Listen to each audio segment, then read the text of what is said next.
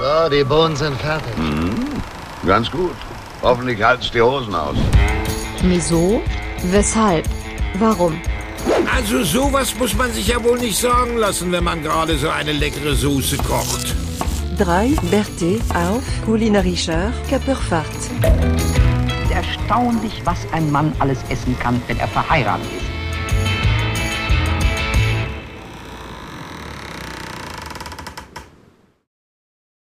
Wieso? Weshalb? Warum? Folge 50. Der kulinarische Podcast. Heute live aus Hannover. Und wir sind, wenn ich mich so umgucke, ja, es sieht so ein bisschen nach dem Altbau aus. Es riecht auch so ein bisschen, äh, wir wissen nicht, ob das hier so der, der Angstschweiß von einigen ist, die hier heute zum ersten Mal beim Podcast so richtig live dabei sind, oder es vielleicht, weiß ich nicht, das Gemäuer ist. Ja, wir sind heute hier bei dem Hauke bei 33 Weine. Und es ist ja eine Spezialfolge und deshalb haben wir gedacht, Hauke allein ist schon sehr gut, aber wir haben noch jemanden eingeladen. Und zwar sitzt der, ja, ich weiß nicht, es sieht so ein bisschen aus wie so ein Gaming-Zimmer in Düsseldorf. der, wir haben einen der besten Fortnite-Spieler in Deutschland heute bei uns im Podcast. Ach nee, Moment mal. Nee, das war nicht so. Äh, ja, ja, genau. Ja, Minecraft-Bier, oder? Minecraft-Bier, genau. Ja, äh, ja, wir haben gedacht, äh, Bier meets Wine und deshalb haben wir auch den Justus von Brauert Britische Biere heute bei uns eingeladen. Hallo? Hallo? Und was wäre unser kulinarischer Podcast ohne unseren Küchenguru, der in Augsburg thront und uns anlächelt mit seinem, was auch immer er heute anhat. Erinnert mich so ein bisschen an die Simpsons. Äh, an die eine Folge, wo Homer sich irgendwie so einen Fummel kauft für die Arbeit. Ähm, Daniel, schönen guten Tag. Schönen du bist dabei. Guten Tag. Das ist Kunstseide. Kunstseide. Ja, so sieht's auch aus. Uh. Ja. Kann das Kunst oder ist das Kunst oder kann das weg? Und ja, heute gucke ich ihm in die Augen. Er guckt mich so ein bisschen verträumt an. Er hat uns für, er hat hier die Technik aufgebaut und ich bin echt begeistert, dass jetzt alles klappt und läuft und auch, ich glaube, es funktioniert. Äh, der Mann mit den kleinen, mit dem Kratzbaum und den kleinen Katzenaugen. Jonas, hallo. Ja, wunderschönen guten Abend. Schön, dass wir es hingekriegt haben, Freunde. Und äh, ja, auch ich möchte euch nochmal herzlich begrüßen. Äh, zum einen unseren Homie Hauke. Ne? Schön, dass du dir heute die Zeit und den Raum genommen hast. Ja, erstmal herzlich willkommen bei mir im Laden und äh, andererseits auch danke für die Einladung. Ich freue mich sehr. Wir, la wir, laden uns immer ganz gerne irgendwo anders ein, deshalb ist das ganz gut. So genau. konnte ich das jetzt nicht formulieren, ne? genau. genau. Wir haben gedacht, die 50. Folge darf schon einen ansprechenden Rahmen bekommen. Und äh, das Beste aus Bier und Wein haben wir heute zu Gast. Und schöner kann es eigentlich nicht sein. Insofern freuen wir uns auf einen illustren Abend. Vielleicht wird's ein, äh, ein Doubleheader oder einer mit, mit Overlänge. Mal gucken. Vielleicht machen wir zwei Teile mit Pipi-Pause. Wir gucken mal, wo es uns hinführt. Ich weiß nicht, wie es euch geht. Also wir haben jetzt ja hier schon locker eine Stunde aufgebaut gerade und ich bin so ein bisschen aufgewärmt. Ich hätte jetzt Bock auf ein kaltes Getränk so zum Starten. Ja, würde Hauke, ganz was, was kannst du denn als, als Weinfan, so als Einsteiger, so als locker runterschlürfenden Einsteiger empfehlen? Hast du da zufällig was kalt gestellt? Ich habe da ganz, ich habe in den Kühlschrank ganz unverfänglich geguckt, ohne uns, dass wir uns jetzt irgendwie großartig vorbereitet hätten. Äh, und da hat im Eisfach was geschlummert, auf den Wunsch äh, auch eines einzelnen Mannes zu meiner Rechten. Ähm, und hier steht so eine eiskalte Flasche, die quasi von außen äh, schon so ein bisschen Morgentau ähm, eingefangen hat oder zu schwitzen beginnt, wie man es auch nennen mag. Es ist ein Petnat, den wir uns heute zuerst einverleiben werden. Und ähm, genau, ich denke, das wird äh, ja ein guter Start eines möglicherweise feuchtfröhlichen Abends werden. Wollen wir ihn reinlassen? ja, genau. In Düsseldorf äh, hat man es nicht so mit langen Vorreden. Da wird, wird gleich gezündet. Wir haben da natürlich, das müssen wir noch mal den Zuhörern natürlich sagen, wir haben keine Kosten und Mühen gescheut und so, dass jeder Teilnehmer dürfte jetzt irgendwie durch seine Frau, Freundin, Sekretärin, was auch immer, eine kalte Flasche gereicht bekommen, so dass ihr zufälligerweise auch wahrscheinlich Petnat bei euch stehen habt, wenn ich das richtig sehe. Kann das ich sein? Ich habe alles selber gemacht. Ich bin das äh, untere Ende der Nahrungskette. Oha, okay. Da muss man noch selber ran, ne? Ähm, bevor wir uns jetzt ganz gierig ans Aufmachen machen, würde ich euch einmal bitten, es gibt ja immer beim Petnat diese Möglichkeiten, da frage ich jetzt auch mal gerne hier in die Runde, die, äh, der wir sitzen, wollen wir ihn ähm, aufschütteln, dass ähm, die Ablagerungen sich so ein bisschen lösen. Das ist natürlich für, für die besonders äh, trüben Freunde ähm, sehr geeignet. Ich äh, sehe hier schon ein sehr, sehr eifriges Nicken. Das Interessante ist, hier in Hannover wird genickt und ich habe bei den anderen irgendwie so ein Kopfschütteln gesehen. Das war so ein bisschen, dass ich dachte, okay. Äh, wir können es ja auch, ich weiß nicht. Ja, also hier wird, hier wird schon mal aufgeschüttelt und Jonas. Ich überlege, ob ich noch schnell einen Regenschirm aus dem Auto hole fürs Equipment. Wer weiß, ob es hier gleich eine, eine Rhabarber-Dusche gibt. Ich guck mal Ich hier an die Decke. mal. Aber Wir schütteln den nicht auf, Daniel, ne? Okay, Nee, nee, nee. Gut. Ja. Während, während das hier aufgezischt wird, fleißige äh, Wieso, Weshalb, Warum-Hörer wissen es natürlich. Äh, Petnat steht für Petillon Naturel und äh, richtig. das heißt so viel wie äh, natürlich äh, prickelnd. Genau, natürlich vergorener Schaumwein im Endeffekt, Genau. aber genau in der Übersetzung natürlich prickelnd. Ähm, Der kommt schon von alleine raus. So. Ich schütte mal ein. nicht verkehrt.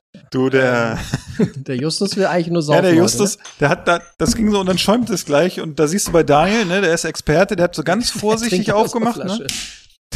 Der trinkt den, ja. Ich bin? Sauerbier erfahren. Ich habe keine Angst vor sowas. Ja. Du hast schon ein, das eine oder andere in deinem Leben aufgemacht, ne? Ja, vor allem bei so, also so HobbybrauerInnen-Bieren, die dann äh, manchmal noch irgendwelche Partikel im Bier haben, die nicht da drin sein sollen. Wenn man so eine Flasche aufmacht, dann gibt es einen Effekt, der nennt sich Gushing, weil sich CO2 an Feststoffpartikeln im Bier entbindet und dann kommt einem die Flasche wirklich entgegen. Also dagegen ist eine geschüttelte Champagnerflasche nach einem gewonnenen Formel-1-Rennen gar nichts. Okay. Wahnsinn. Und sag mal, Justus, ähm, du bist ja auf jeden Fall Experte im Bereich Bier. Hast du eigentlich schon mal einen Petnat getrunken? Ja, aus Italien. Und den fandst aber so mittel, hast du gesagt, glaube ich, ne? Den fand ich so mittel, habe ich ein paar Mal getrunken, äh, ist aus einem äh, Weinladen Schrägstrich Bar hier in Düsseldorf, die auch sehr beliebt ist, wo ich auch sehr gerne hingehe, aber äh, der hat mich irgendwie nicht so ganz vom Hocker gehauen, das ist richtig. Aber das war auch kein Rosé, wie wir hier haben, sondern ein weißer. Ja, und sag mal jetzt äh, unseren Experten, äh, der schon die Nase im Glas hat. Daniel, was sagst du zur Nase? Den, du kennst den ja noch nicht, ich kenne den ja schon. Du hast auch Nee, gleich erstmal fleißig eingeschenkt. Ja, man muss ja auch ein bisschen was schmecken, ne? Mhm. Ja, das Glas bietet bei Daniel auf jeden Fall genügend Gelegenheit zum Schmecken. Das ja, sehr gut. Es riecht auf jeden Fall super, wenn ich schon mal so Mhm. sagen darf. genau, Also es ich, hat auch ein bisschen- auch ein bisschen in diese Ein bisschen hefeschmutzig. Das riecht man. Es hat so eine leichte, ja, eine leichte, äh, ja, eine leichte Kirschfruchtigkeit, aber auch so ein was Rhabarberiges. Rhabarberliges. Mhm. Das ist ein nettes Wort. Rab ja, Rhabarberschorle würde ich jetzt als erstes sagen. Fa- Farblich geht's ja auch in die Richtung, würde ich mal so sagen, ne? Also ich kann vorwegnehmen, ich kenne den schon. Äh, Hauke und ich äh, haben den mal im Anschluss an ein Online-Tasting getrunken und äh, ich, wenn ich mich recht entsinne, haben wir den gut weggezischt und waren relativ auf Sendung hinterher, oder?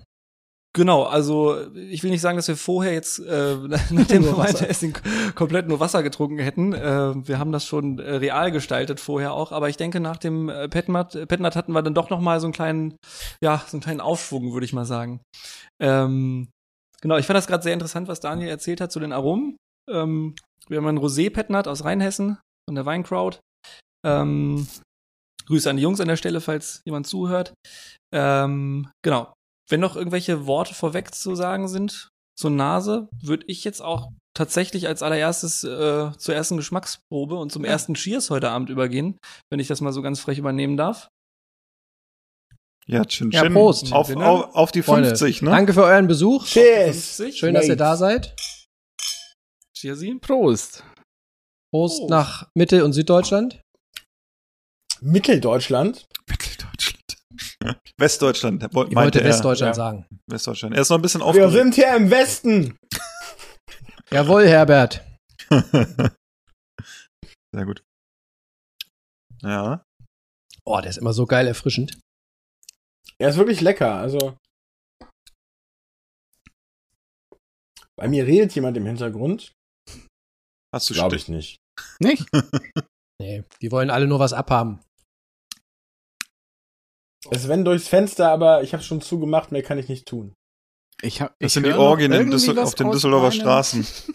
Ja, erzählt doch mal ein bisschen hier zu dem Petnat. Wie genau. findet ihr den Ganz so? kurz nochmal, ähm, Hauke, was, äh, die Weinkraut, das ist ja jetzt äh, nicht so, so, ein, so ein klassischer Winzer, ne? Das ist ja was Besonderes. Was hast du denn dazu zu erzählen? Genau, wir haben die Jungs tatsächlich auch im Internet getroffen, ähm, sozusagen, und die haben sich äh, das Projekt ausgedacht, dass äh, einerseits ein Winzer alleine, das äh, gibt's schon tausendmal, das wollten die jetzt nicht mal so langweilig gestalten, sondern haben sich quasi zusammengetan und am Ende ist rausgekommen, dass ein Winzer und ein ähm, Marketing-Experte quasi sich zusammengetan haben und ein Projekt gestartet haben.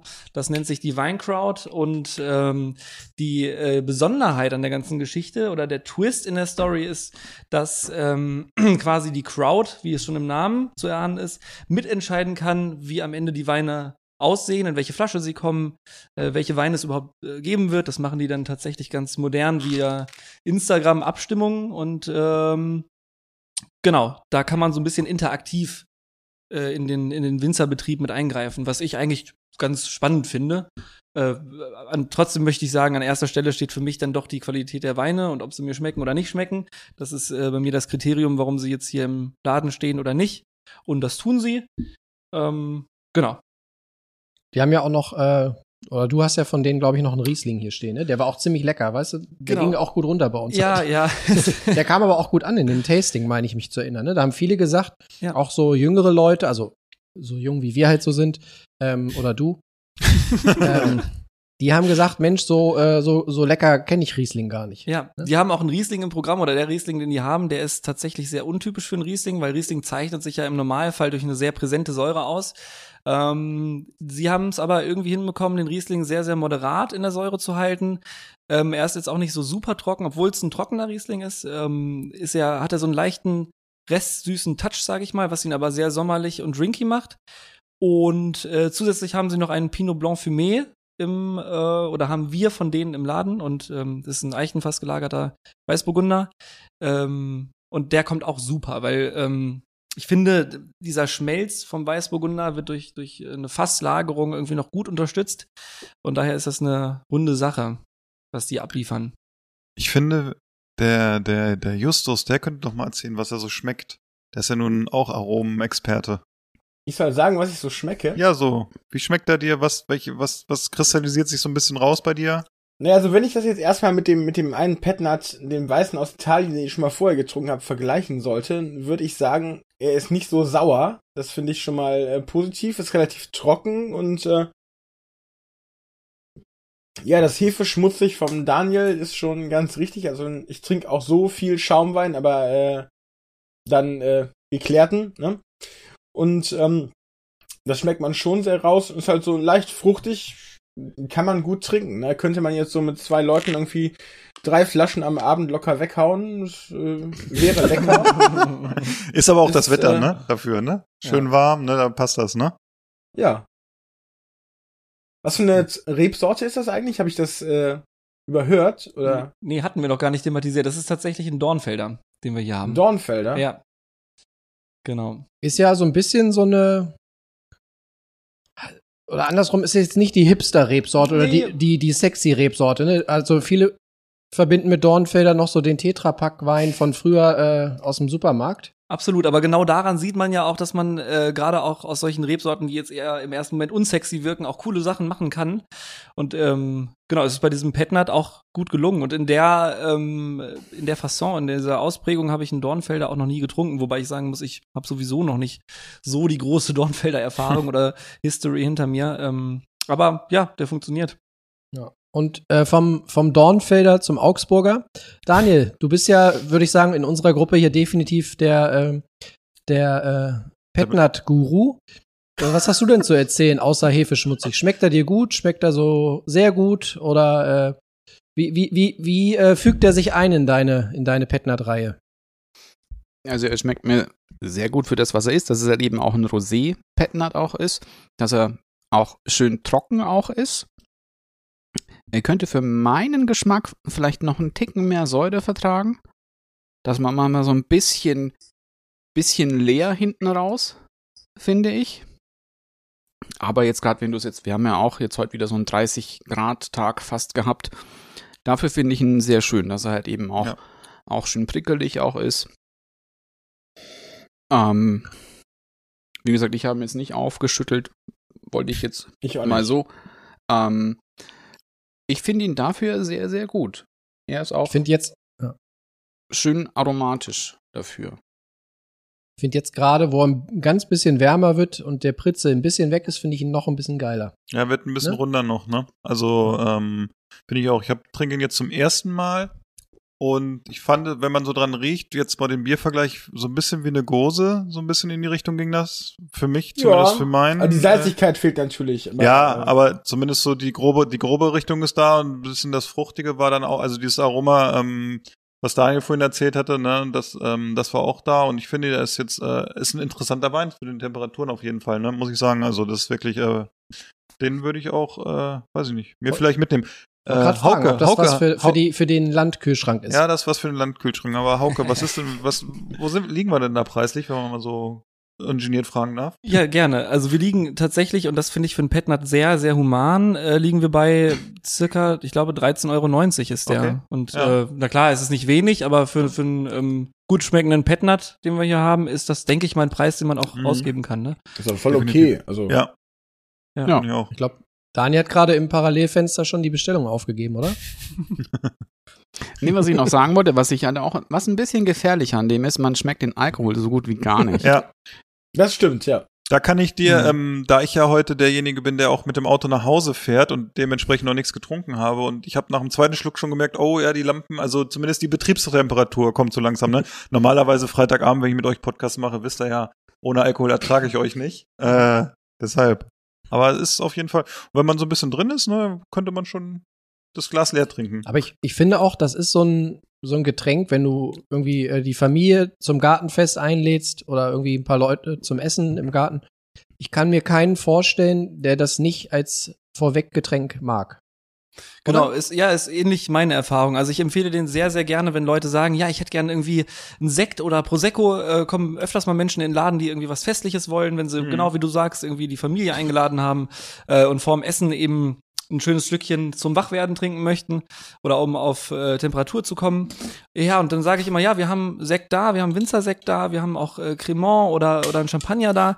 Ich finde nur, ähm, so ein Petnat ist erstmal eine sehr geile Sache, um das auch der Familie mal vorzuführen, weil das ist ja eine Sache, die möglicherweise nicht jeder kennt. Ähm, aber doch in irgendeiner Form, also kommt natürlich auf den Petnat an, aber äh, zu, sehr, sehr zugänglich sein kann. Und ähm, von daher empfehle ich den auch gerne. Und äh, preislich macht das jetzt äh, zum Sekt oder zum, zum Cremant keinen großen Unterschied, ne? Darum, äh, ja, Ja. funktioniert in dem Kontext definitiv. Aber ich habe auch noch eine Frage, also dieses Aufschütteln, ne?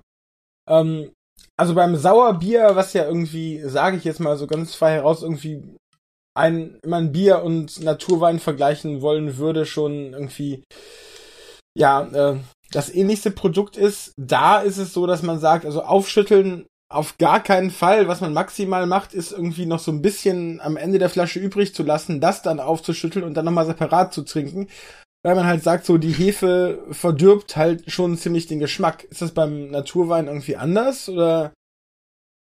Ich kenne den Bierkontext jetzt nicht genau, ehrlich gesagt, und kann da die Unterschiede nicht genau äh, vielleicht herausstellen. Äh, ich kenne das nur so und vielleicht bin ich aber auch dadurch ähm, geprägt, dass ich mit sehr, sehr vielen äh, Naturweinen Hardcore-Fans abhänge, wie zum Beispiel hier am Tisch ja auch einer das? vor mir sitzt. Ähm, ich wollte es äh, noch galant ausdrücken. Und äh, dass man da halt irgendwie, weil man Bock auf diese, diese Hefe auch hat, und das ist ja ein, ja, ein eigener Geschmack, an den man sich vielleicht auch gewöhnen muss. Aber ähm, ich glaube, das ist typabhängig. Also mich hat der, dieser starke Hefegeschmack bis jetzt noch nicht wirklich gestört. Vielleicht kenne ich es auch einfach nicht anders. Ähm, ich glaube, das muss jeder für sich ausprobieren. ist ja auch in Ordnung, wenn man irgendwie sagt, ähm, man schüttet sich die eine Flasche mal geschüttelt rein und die andere an einem Ja, anderen klar. Tag äh, mal ohne und probiert aus, was für einen selber funktioniert. Ich denke, das ist immer die, die beste Variante, die man so treffen kann. Ne? Ja. Also Ja. beim Bier ist halt so, also wenn man so ein, so ein Sauerbier hat, was spontan vergoren ist, was in der Flasche nachgereift und carbonisiert wurde, das hat halt teilweise schon einen relativ dicken Bodensatz und wenn man die Hefe dann aufschüttelt, das kann, das ist sehr viel vollmundiger, man hat äh, ganz andere Feststoffpartikel im Mund auf einmal, es kann kratzig werden und so. Also das ist schon was, was man eigentlich versucht zu vermeiden und dann vielleicht, wenn dann so für den letzten Schluck aus der Flasche aufhebt. Ja, genau. Ich glaube, das ist einfach auch ein Unterschied zwischen dem äh, Bier und dem Wein. Ich weiß nicht, ob es am Publikum liegt, an denjenigen, die es konsumieren, oder ob es einfach äh, aus der Historie oder ob es was Technisches ist. Das kann ich tatsächlich gar nicht so beantworten.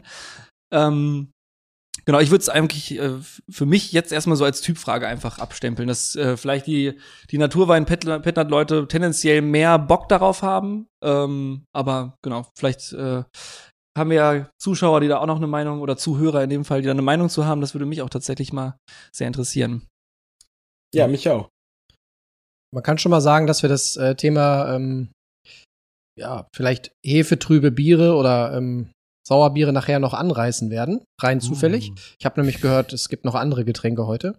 Aber bevor wir da. das ist ja, ähm, das ist ja interessant. ja, ne? Also, als wenn wir heute echt mal Als uns wär- richtig vorbereitet Ja. hätten, ne? Also, Das kennt man Ja, gar nicht von uns. Unfassbar. nee, und, Aber- unfassbar, aber geil, ne? So Ich würd- ja. Gerne die Chance nutzen, bevor wir da äh, dann weiter in den Vergleich gehen, würde ich äh, dir noch mal die Chance geben, ähm, einfach mal zu erzählen, was ist das hier eigentlich für ein Laden? Äh, wo kommt der her? Wie kommst du zum Thema Wein? Erzähl doch mal ein bisschen.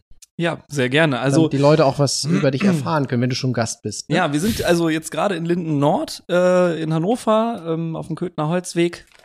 Äh, nicht ganz äh, zufällig in der Nummer 33. Äh, das ist auch ein Grund, warum der Laden so heißt. Auch weil wir mit 33 Weinen gestartet haben und weil auf dem Plattenspieler diese ähm, Geschwindigkeiten existieren, 33 und 45. Und das so ein bisschen metaphorisch für Slow Drinking und Slow Life etc. Ähm, steht. Genau zum Wein gekommen bin ich tatsächlich familiär bedingt. Also mein Vater hat mal in Frankreich gelebt, hat äh, eine enge Bindung zu dem Land entwickelt und ähm, wir waren natürlich immer im Urlaub in Frankreich und äh, da wurde dann auch ja, aufgrund des Grundinteresses dann auch mal die eine oder andere Kiste Wein eingepackt oder der eine oder andere Winzer besucht. Und ähm, irgendwann lief das halt so, dass es für Nachbarn und Freunde mitgebracht wurde. Ähm, und er ist dann in Frührente gegangen und hat gesagt, ey, warum mache ich nicht einen kleinen Laden daraus? Das ist meine Passion, das möchte ich gerne tun. Und hat äh, Hobby zum, in Anführungszeichen, Beruf gemacht. Ähm, hatte erst in Stadthagen dann einen Laden, äh, der musste aufgrund von Sanierung des Gebäudes dann leider irgendwann schließen und hat auch gesagt, naja, eigentlich habe ich jetzt nicht Bock, nochmal woanders einen Laden aufzumachen. Ähm, bei mir war die Lebenssituation aber dann zu dem Zeitpunkt zufälligerweise gerade so, dass ich ein Studium erfolgreich abgebrochen habe und äh, habe dann, hab dann gesagt, Vater, lass doch mal in Hannover noch ein bisschen rocken und äh, so kam es dann, dass äh, wir diese Location hier gefunden haben, durch auch äh, Freunde, die hier im Haus wohnen. Und am Anfang war auch noch, muss ich dazu sagen, äh, eine Freundin noch dabei, die ist inzwischen äh, leider nicht mehr dabei. Ist aber ähm, schon länger her, dass sie nicht mehr dabei ist.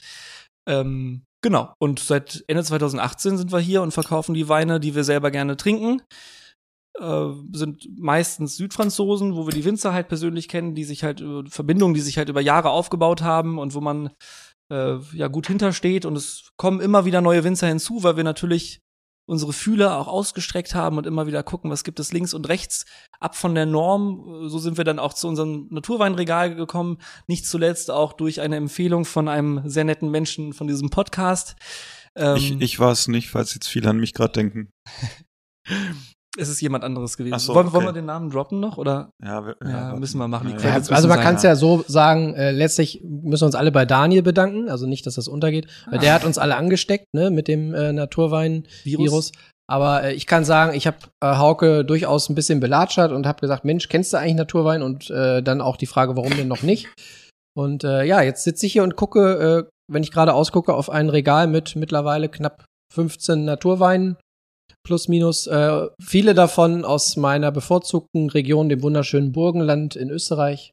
Ja. Und äh, wir sind große Fans. Äh, und ja, ich kann nur sagen, je mehr ihr hier davon hier verkauft, desto öfter werdet ihr mich hier sehen. Also, Da habe ich da auch noch eine Frage. ja. Ja, sehr gerne. Und zwar, wenn man jetzt, wenn man jetzt einen Weinladen hat, der im Normalfall ja ein sehr normales Spektrum an Wein abverkauft und auf einmal hat man Naturwein.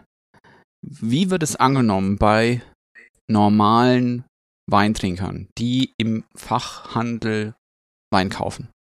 Mhm. Jetzt eine sehr interessante Frage. Also wir hatten vorweg auch schon immer mal wieder Leute, die nachgefragt haben, so hey, was geht denn bei euch mit Naturwein? Also es gibt ein paar Leute, wo dann das Grundinteresse da ist. Ähm, du meinst jetzt aber die Menschen, die, wir nennen es jetzt mal den herkömmlichen Wein äh, normalerweise kaufen und dem man dann mal eine Flasche Naturwein empfohlen hat und mitgegeben hat. Da muss ich sagen, ähm, ist das Feedback ziemlich gut. Es ist aber nicht bei allen gut, das muss man auch ganz klar sagen, weil Naturwein natürlich schon ein anderes Genre einfach ist. Es schmeckt natürlich anders als herkömmlicher Wein. Man geht so ein bisschen ab aus seiner Comfortzone. Es ist ein bisschen kantiger, ein bisschen mehr edgy, sage ich, und ähm, so ke- kerniger und manchmal auch ein bisschen saurer. Ähm, äh, bei mir persönlich war es so, dass ich äh, eine gewisse Schwelle überwinden musste. Und äh, ab dieser Schwelle habe ich gesagt, naja gut, diese ja doch mehr aufkommende Säure stört mich gar nicht unbedingt. Es ist ja auch eine schöne Säure. Es ist ja jetzt nicht unbedingt, dass es kratzt im Hals. Es ist ja die Weinsäure meistens, die eher durchkommt. Und äh, die ist natürlich auch in irgendeiner Form Geschmacksträger und äh, macht das Ganze sehr erfrischend. Lirum Larum, wenn man diese Hürde einmal durchbrochen hat, gibt es viele Menschen, die sich dann auch damit angefreundet haben und die, die wir auch quasi der Kette entsprechend, die wir hier ja in diesem Podcast auch schon haben, äh, auch mit dem Naturwein-Virus angesteckt haben. Ähm, von daher, es gibt gutes Feedback, es gibt schlechteres Feedback. Es ist aber so, dass wir auf jeden Fall sehr froh sind, die Sachen hier zu haben. Und äh, wir können auch, glaube ich, immer mehr Menschen damit begeistern.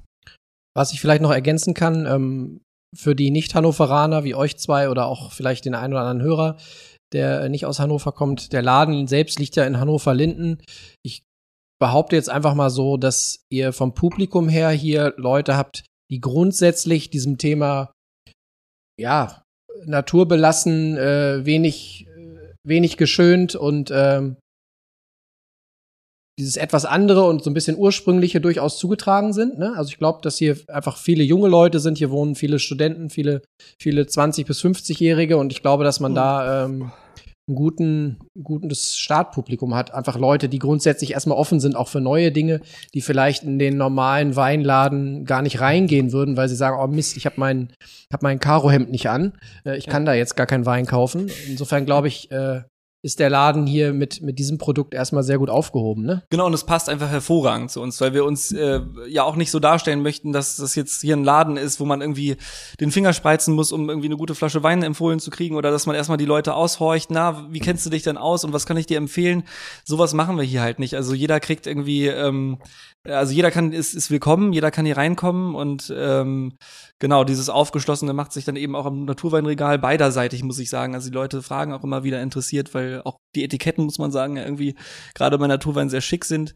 Ähm, genau, da ist das Interesse einfach beiderseitig auch da. Und äh, ja, dieses Aufgeschlossene macht sich bemerkbar. Ja. Doch, doch. Und wenn nicht gerade Corona ist, gibt es hier ja auch äh, gern mal so Veranstaltungen. Ne? Also du legst ja auch auf und allein dadurch ist der Laden ja auch schon ein anderer Weinladen. Erzähl doch da mal ein bisschen. Genau, wir wollten das Ganze natürlich ein bisschen jünger gestalten und auch, äh, um ehrlich zu sein, so, dass wir da selber Interesse haben. Und wir haben uns auch gefragt, was wäre ein Laden, wo ich selber gerne reingehe. Das ist erstmal ein Laden, der ähm, auf Augenhöhe kommuniziert und wo auch immer wieder mal am Wochenende was Verrücktes passiert. Zum Beispiel haben wir äh, vor Corona alle zwei Wochen eine Store-Party gemacht, die hat sich RPM geschimpft. Äh, Da haben wir hier Plattenspieler aufgebaut und einen Mixer und ähm, es wurde genremäßig komplett durchmischt. Viel ähm, Funk, Disco, Soul, Rap, manchmal auch ein bisschen elektronisch äh, aufgelegt und die Leute konnten sich dann äh, an der umfunktionierten Bar dann ähm, äh, Weine holen, gläserweise. Das konnten wir jetzt coronamäßig leider nicht mehr durchführen. Äh, wir haben nebenbei auch Kunstausstellungen gemacht, also Vernissage und Finissage gab es dann als Veranstaltung. Und natürlich die Weinproben, die wir jetzt mit äh, größeren Runden auch im Laden machen. Mittlerweile dürfen wir es tatsächlich wieder. Eine Zeit lang konnten wir es nur online durchführen. Ähm, genau. Also es passiert immer was und es ist uns äh, sau wichtig, dass es irgendwie lebendig bleibt, ne? Und ihr habt jetzt ja, ihr äh, schenkt ja jetzt ja auch aus, ne? Also man kann sich draußen irgendwie mit einer Freundin und einem schönen Glas Weißwein auch hinsetzen. War das schon immer so oder habt ihr das eingeführt? Nee, das war tatsächlich schon immer so. Ähm, Ist ja auch nicht so normal eigentlich, oder? Für einen Weinladen?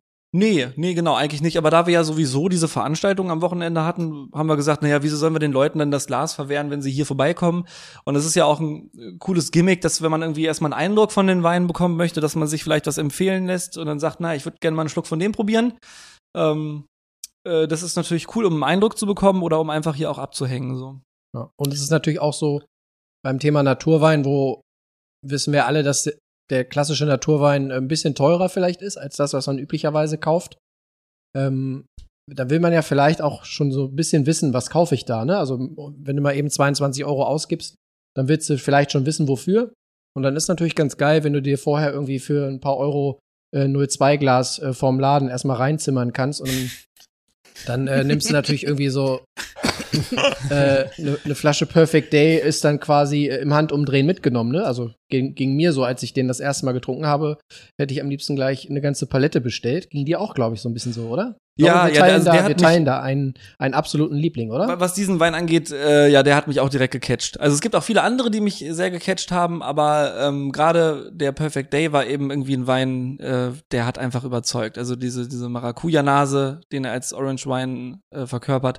Und ich denke, da sind wir ja gar nicht äh, in diesem digitalen Raum jetzt die einzigen, die den äh, sehr gerne trinken. Ich glaube, auch in Augsburg wird der mal geöffnet hin und wieder. Ja, ja, Ja, da das stimmt, genickt. das stimmt. Ja, so. Genau. Und äh, das ist eben das Ding. Wir verkaufen ja auch nur die Sachen, die wir wirklich selber gerne mögen. Also wenn wir jetzt sagen, der Winzer hat äh, zwei, drei Weine, die uns schmecken, aber wir nehmen den Rest halt irgendwie auch mit ins Programm. Da fühlen wir uns ehrlich gesagt, obwohl es logistisch schlau wäre von uns aus oder finanziell gesehen vermutlich schlau, wenn man eh bestellt, kann man auch mehr bestellen. Aber ähm, wir wollen tatsächlich wirklich den Leuten das anbieten, wo wir hundertprozentig hinterstehen. Und äh, das macht vielleicht auch diese, diese Nahbarkeit und diese Nähe äh, irgendwie, die wir zu unseren Kunden auch aufbauen möchten äh, und die, die, ja, das spezielle Flavor des Ladens irgendwie aus. Also ich fühle mich halt nicht gut dabei, den Leuten irgendwas anzubieten, wo ich selber denke, na, würde ich jetzt nicht trinken. Und äh, genau, das ist uns halt echt wichtig, mir und meinem Vater. Das ist auch hier so das Herz, was man merkt, wenn man in den Laden kommt. Ich war, bin ja heute das erste Mal hier und man hat gleich irgendwie, der Laden war sympathisch und äh, Hauke natürlich auch. Jonas, eigentlich seid ihr natürlich alle sympathisch, ne? Wenn ich jetzt, ihr guckt gerade alles sowieso so so kleine Hunde, so dass jeder, also ne. Aber was ich äh, jetzt, wenn das äh, der Dialoge der beiden mal so ein bisschen, also ich kann schon mal sagen, es sind glaube ich jetzt mehr als 33 Weine. Das habe ich gerade mal so parallel äh, gescheckt. Und äh, die Sitzgelegenheit vorm Laden sind gut, aber Jonas, ich glaube, wenn du eine Flasche Petnat oder irgendwas trinkst oder Perfect Day, schlafen kannst du da drauf nicht. Also wenn ich mal so aus dem Fenster gucke, das, äh, ich glaube, dafür fällst du runter oder so, aber ich, wäre in Linden nicht so schlimm, wenn du da irgendwo liegst oder so. Ne? Das fällt nicht weiter auf, glaube ich. Nee, wir haben auch ein Kehrblech hier. Ach so, ja, ja, sehr gut. passiert, äh, Und, ja, der Jonas, wenn der, wenn der was gut findet, der bleibt ja auch ganz gerne mal, ne? Also da muss man auch mal gucken, dass man da irgendwo sagt, okay, hier ist die Tür oder so, ne? Ja, das kennt, kennt der Hauke schon. Wir sind ja, Ja. einmal hier schon versumpft Ja. und haben um, äh, weiß nicht, nach, nach zwölf noch einen Dönerladen gesucht. Mhm.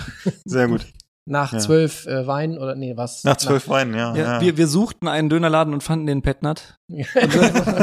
Sehr gut. Gibt's denn, gibt's denn eurerseits eigentlich noch Fragen an den Hauke? Weil ich, ich kenne ja hier schon vieles und äh, ihr beiden äh, Auswärtigen, äh, gibt's noch Sachen, die ihr einen Weinladenbesitzer noch fragen möchtet, dringend? Hm. Ich kann euch sagen, sein Lamborghini steht im Halteverbot vorm Laden. Nein, kleiner Scherz. Ich habe gehört, er wohnt nicht so weit vom Laden weg. Das ist der Vorteil dann. Ja. Das ist ein absoluter ich Vorteil, glaub, ja. da, Daniel guckt so, als hätte er was. Bin mir nicht sicher. Er überlegt, ne? Ist immer Ja, gefährlich, ich wenn er glaube- so guckt, ne? Mhm. Wir sind ja noch ein bisschen glaub länger ich- zusammen.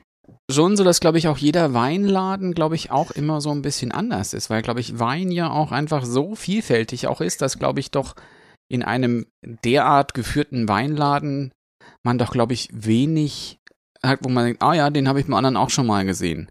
Aber was denn jetzt denn dann eure, eure Favoriten bei traditionellen Weinen? Ja, da sind wir auf Südfrankreich spezialisiert. Ich habe ja eben schon diese Story erzählt, dass mein Vater da ähm, eine sehr gute Verbindung hin hat und wir sind da halt tatsächlich irgendwie 20 Jahre in Urlaub an dieselbe Stelle gefahren, weil die das da sehr abfeiern und äh, dort haben wir auch die Winzer kennengelernt und dann wird man irgendwann auch vertraut mit den Eigenheiten, die da unten halt herrschen und ähm, ich kann das jetzt nicht auf eine Weinfarbe irgendwie eingrenzen, aber es gibt in jeder Weinfarbe so ein bisschen die ähm, die, die Favoriten oder die All-Time-Favorites, die wir hier im Laden haben, zum Beispiel die äh, Weißweintraube Viognier ist eine sehr, sehr gute Sache, ähm, die auch sehr gut angenommen wird. Das ist eben eine Weißweintraube, die sehr, sehr aromatisch ist. Man schmeckt wirklich ein, eine deutliche Aprikose und einen deutlichen Pfirsich raus. Hat so einen leichten Honigtouch, ist aber trotzdem ein trockener Wein, je nachdem, wie er dann ausgebaut ist. Und hat eben sehr, sehr wenig Säure. Das ist eine Typfrage, ob man eben äh, Säure im Wein haben möchte oder nicht. Ähm, aber es macht ihn natürlich auf der anderen Seite wieder sehr bekömmlich.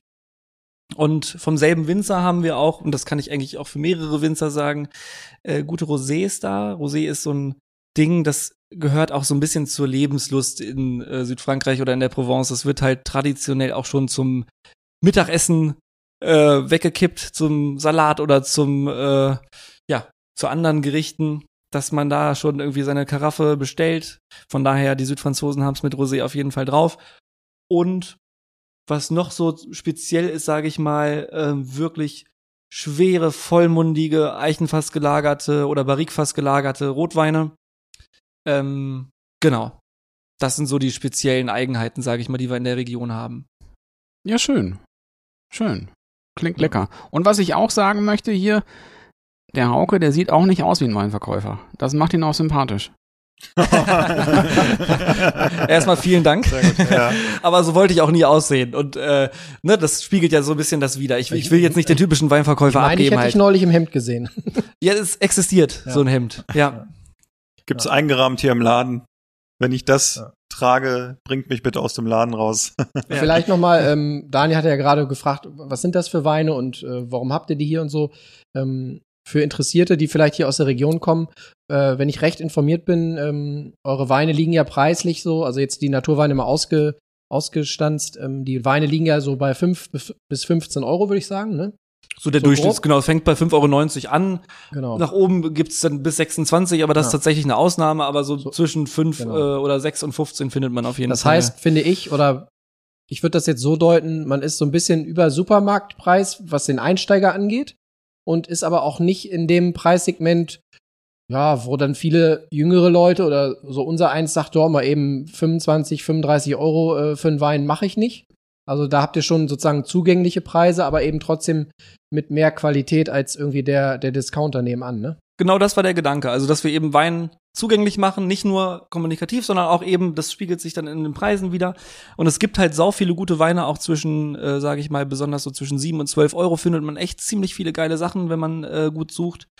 Und ähm, ja, wir wollen ja auch für jüngere Menschen irgendwie Wein zugänglich machen als Thema.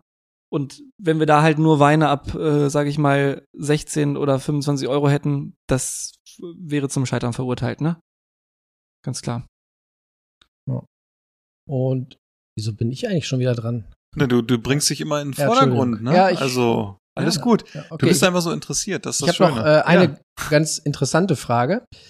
Hm, schöne Grüße an äh, deinen Vater, den guten Rolf. Und äh, mich würde interessieren, wie, äh, wie findet Rolf das denn eigentlich, dass ihr jetzt nicht nur seine geliebten Franzosen hier habt, sondern auch auf einmal trübe Schorlen aus dem Burgenland? Was sagt er dazu? Genau, der war natürlich mit dem, mit dem Thema nicht so richtig vertraut im Vorhinein. Ähm, ich war da, also ich bin vielleicht auch durch mein Alter da ein bisschen aufgeschlossener. Er sagt aber auf jeden Fall nicht Nein zu. Ich sag mal so, er hat auf jeden Fall seine Favoriten im südfranzösischen Bereich, weil er da seit Jahrzehnten eine Story auch zu hat. Ähm, aber so können wir beide unsere eigenen Themen und Interessen eben im Laden äh, einbringen. Er findet die auch nicht schlecht. Nur er würde, wenn er die Wahl hätte, doch auf jeden Fall zum traditionellen Wein greifen, wo ich sagen würde, mich interessiert es mehr oder ich finde es spannender, vielleicht mal Naturwein an einem Abend zu trinken. Aber das ist ja auch vielleicht so eine Altersgeschichte, ne? Ich weiß nicht, mit welcher Dose in Düsseldorf gerade gespielt wird, aber es ist sehr laut, kann ich im Hintergrund nur. Ist sehr laut. Ja, irgendwer, irgendwer macht sich gerade unbeliebt. Ich bin gleich fertig. Ich weiß nicht, entweder, entweder er, er klappert auf der Tastatur oder er macht irgendwas wieder für die Lunge klar. Ja, ich glaube nur böse Sachen für den Sound. ja, genau. Es ist die Lunge. Es ist die Lunge. Es ist ja. die Lunge. Ja, er hat auch ein bisschen, der, ich, ich will immer sagen, es ist der Achim, ne? Aber es ist ja gar nicht der Achim, das steht da nur, ne? Ist unter hier heute, äh, nein, der Justus, der gerade so mit seiner Zunge gespielt hat. Ja. Der ist so ruhig, ne? Der hört einfach nur zu, der saugt auf, ne? Das kann er ja auch sehr gut. Ja, Ne? ich wurde nur zum Mittrinken eingeladen. Ich habe gar keine Ahnung von dem Thema. Ja, nicht, dass du, nicht, dass du dann traurig bist oder so. Ja, du, du, du, du kommst ja gleich in den Vordergrund, spielst du dich ja. Du hast ja auch so ein paar Produktproben äh, allen zugeschickt, aber ähm, du hattest ja schon deinen Auftritt bei uns und deshalb. Alles äh, gut. Ja, du siehst auch glücklich aus und das ist das Schöne Ja. an dir. Aber Also- Justus, mal Butter bei die Fische. Wäre das so ein, so ein Laden und so ein Typ, wo du hingehen würdest für einen Wein? Ja. Also ich meine, ich, ich kaufe ja generell auch irgendwie so Wein nur über der Steinbrückgrenze, wie man nur so schön sagt, also äh, teurer als fünf Euro. Und äh, es gibt auch eine Grenze nach oben. Und ich würde jetzt auch keinen Wein für 30 Euro kaufen. Also habe ich schon gemacht, auch an der A oder so, aber äh, das ist echt die Seltenheit und ja, das wäre auf jeden Fall ein guter Laden, aber ist halt weit weg, ne? Das stimmt, Ja. aber für solche Fälle haben wir zur Not auch, wenn ich jetzt nochmal Werbung betreiben darf, einen kleinen Online-Shop. Sorry, diese Gelegenheit kann ich nicht, kann ich nicht außen vor Der lassen. Ball Nee, das lag vorm erwähnt- Tor. Genau, Der Ball lag vorm ähm, Tor. Der Also, ne, also für die. Leute, die es interessiert, die äh, finden das sonst auch bei Google raus. Ja. Ähm, ja. Und eine Frage hatte ich noch, ähm, nochmal auch bezogen auf, auf euch hier, auf euren Laden. Ihr macht ja auch so ähm, Online-Tastings. Was, was kannst du da berichten? Und eins vorweg. Ähm, ich hatte neulich eine, eine schöne Idee. Ähm, ich möchte, dass ihr eine neue Tasting-Reihe einführt. Oha. Und äh, der Name dieses Tastings, dieser Reihe heißt Der Rolf und die sieben Weißwein. Sieben. Also wenn ihm, wenn ihm das mal vorschwebt, das, Ja. da finde ich, das wäre mal eine Idee, oder? Ich fand das tatsächlich, als du mir das geschrieben hattest, ähm, doch so amüsant, dass ich ihm das direkt mal weiterreichen musste. Und, er, war ähm, begeistert? er war auch angetan, doch. Ja, Angetan, ja. ja, Also, angetan. Ähm, Klingt nett. Genau, also Online-Weinproben haben wir tatsächlich äh, deswegen angefangen, weil Corona war. Wir konnten im Laden hier nichts mehr machen und wollten aber trotzdem Weinproben weitermachen und haben uns gedacht, hey, es wäre doch auch vollkommen legitim, wenn wir unsere Weine einfach in einen Karton packen. Die Leute holen den Karton ab. Ähm, oder wir schicken ihn zu, dann sind wir örtlich gar nicht unbedingt begrenzt, was man ja durchs Internet sowieso nicht ist. Und äh, treffen uns alle um eine bestimmte Uhrzeit, die man vorher vereinbart, in einem Zoom-Raum. Und äh, dort machen wir quasi genau denselben Quatsch, den wir hier im Laden dann auch tun. Äh, nämlich äh, schlaue Floskeln äh, austauschen. Wir geben ein paar Infos zu den Weinen weiter und ähm, ja, erzählen den Weinen, äh, erzählen den Weinen, ja, das wäre schön. Erzählen den Leuten, ähm, was sie gerade im Glas haben und haben so ein schönes interaktives Tasting dann. Das hat tatsächlich auch sehr gut funktioniert, muss ich sagen.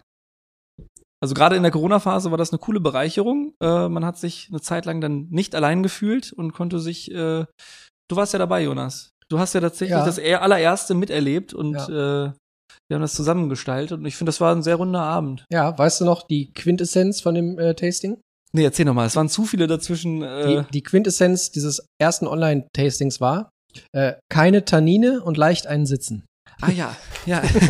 Und es ist ja auch nach hinten raus wieder ein bisschen ausgeartet, so wie ich schon gehört habe, ne? Genau. Und das ist, Ja. das ist das Schöne, das ist so, wie wir Jonas auch kennengelernt haben. Bei uns ist es dann auch irgendwie beim ersten Mal gleich ausgeartet oder richtig eskaliert. Also Jonas startet Äh. immer mit einem, äh, mit einem Knall, kann man sich merken. So ungefähr war das. Deshalb, also, ähm, Ja, wir also, werden uns ja mal irgendwann alle treffen oder so. Deshalb freut euch schon mal auf den ersten Abend mit Jonas. Das ist immer äh, nah an der Eskalation. dieser Podcast ist ja eigentlich auch quasi in einem Online-Tasting quasi entstanden, ne? Mehr oder Ja? minder. Oder wurde, wurde Ja, ja. so ein bisschen dazu. Ja, Ja. das stimmt. Aber das ist ja auch so ein bisschen so äh, mal die Verbindung zu Justus, weil die haben ja auch viel online getestet. Aber das habt ihr vorher schon gemacht, ne? Oder habt ihr das während Corona erst eingeführt, eure Tastings? Also wir haben tatsächlich erst während Corona mit den Online-Tastings gestartet und haben die dann, also als wirklich Lockdown war, tatsächlich jede Woche Freitag gemacht. Ja. Und äh, ja, also jetzt machen wir noch vor Ort Tastings und Bietet sich an. wahrscheinlich sollte Corona wieder schlimmer werden oder der Herbst die Leute dazu bewegen, äh, nicht mehr in den Laden kommen zu wollen zum Tasting, machen wir es auch wieder online. Okay. Same Story as in Hannover. Ja. Ja, also war bei uns tatsächlich genau dieselbe Story. Interessant. Cool. Ja. Die Leute sind ja auch froh, wenn sie mal wieder rauskommen, ne? Also ich bin jetzt, glaube ich, heute so seit langer Zeit mal wieder in Linden und es ist sehr, sehr crowdy hier, also sehr, sehr voll, sehr viele Leute. Man muss auf Fahrradfahrer aufpassen, wenn man mit dem Auto unterwegs ist. Mhm. Gut, ich habe ja auch hier fünf Jahre gewohnt, also ich kenne das natürlich. Aber man denkt auf einmal, wow, so viele Leute und draußen irgendwie, sie haben gute Laune, sie sind glücklich, ne? Das passt natürlich auch jetzt, äh, dass in Hannover heute auch schönes Wetter war und sehr heiß, muss man dazu sagen, ne? Aber es ist auch irgendwie schön, dass man sieht, dass es anders geht, ne? Ja. Ja, so ist das. Ja, ich würde jetzt gerne, ähm, bevor wir gleich mal äh, thematisch umschwenken, würde ich gerne, ich weiß nicht, wie es euch geht, ich habe so ein kleines Hüngerchen. Wir hatten zwar hier vorhin noch äh, schön lecker was bekommen, aber so ein kleines Hüngerchen. Und Hast du mich, was mich persönlich, äh, und damit unsere Zuhörer auch ein bisschen ähm, auf ihre Kosten kommen, ist ja auch ein Food-Podcast. Ach so. Ich würde jetzt gerne, weil wir heute ein paar mehr Leute sind, würde ich gerne ein schnelles Quick and Dirty, euer Dish der Woche und Daniel fängt an. Oha, kann der der Quick and Dirty? Ich bin mir nicht sicher. Wenn es ganz, ganz schnell sein soll, dann muss ich wieder sagen Gimbab. Wir haben wieder Gimbab gemacht. Ähm, Bulgogi Gimbab. Okay. Ja, war wieder Ja, sehr, sehr lecker. Kann mehr als ein Satz sein, aber Ja. äh, Ja. Von der Geschwindigkeit brauchst du nicht schneller reden als sonst. Nö, dann sage ich alles. Ganz kurz nochmal, falls jemand noch- neu reinhört, Gimbab ist was? Gimbap das ist nicht der, der koreanisches- Hit von den, von den Hansons, ne? Richtig. Ist es aber wirklich. Aber ist das, aber ist das nicht Gimbal? Ist das koreanisches nicht sowas zum, zum, Sushi? zum Handtraining? So, wo man so mit, so ein, ach nee, das ist ein Gymball. Entschuldigung, habe ich nee, jetzt. nee, Alles nee, gut. nee, nee, nee, das ist nicht für die Kamera. Das ist koreanisches Sushi. Es sieht aus wie eine, wie eine Futomaki, also wie eine dicke Rolle. Ähm, der Unterschied zwischen Sushi und, und Gimbap ist der, dass der Reis, der ist nicht gesäuert beim Gimbap, sondern da kommt noch Salz und ähm, Sesamöl hin. Und dann kannst du eigentlich reinpacken, was du möchtest. Traditionell sind gepickelte äh, Rettiche, die sind so ein bisschen gelb, weil die so süß-sauer eingelegt werden. Fast so ein bisschen wie, wie vielleicht bei uns Senfgurken sind, so ungefähr. Und dann kannst du noch Ei reintun, Spinat, Karotten. Du kannst noch Thunfisch mit Fleisch. reintun, Fleisch, eben Bulgogi in dem Fall. Oder auch so, so Tonkatsu-mäßig, also frittiertes Zeug, kannst du auch mit reinpacken. Was sonst noch traditionell mit drin ist, ist so ein, so ein Fishcake.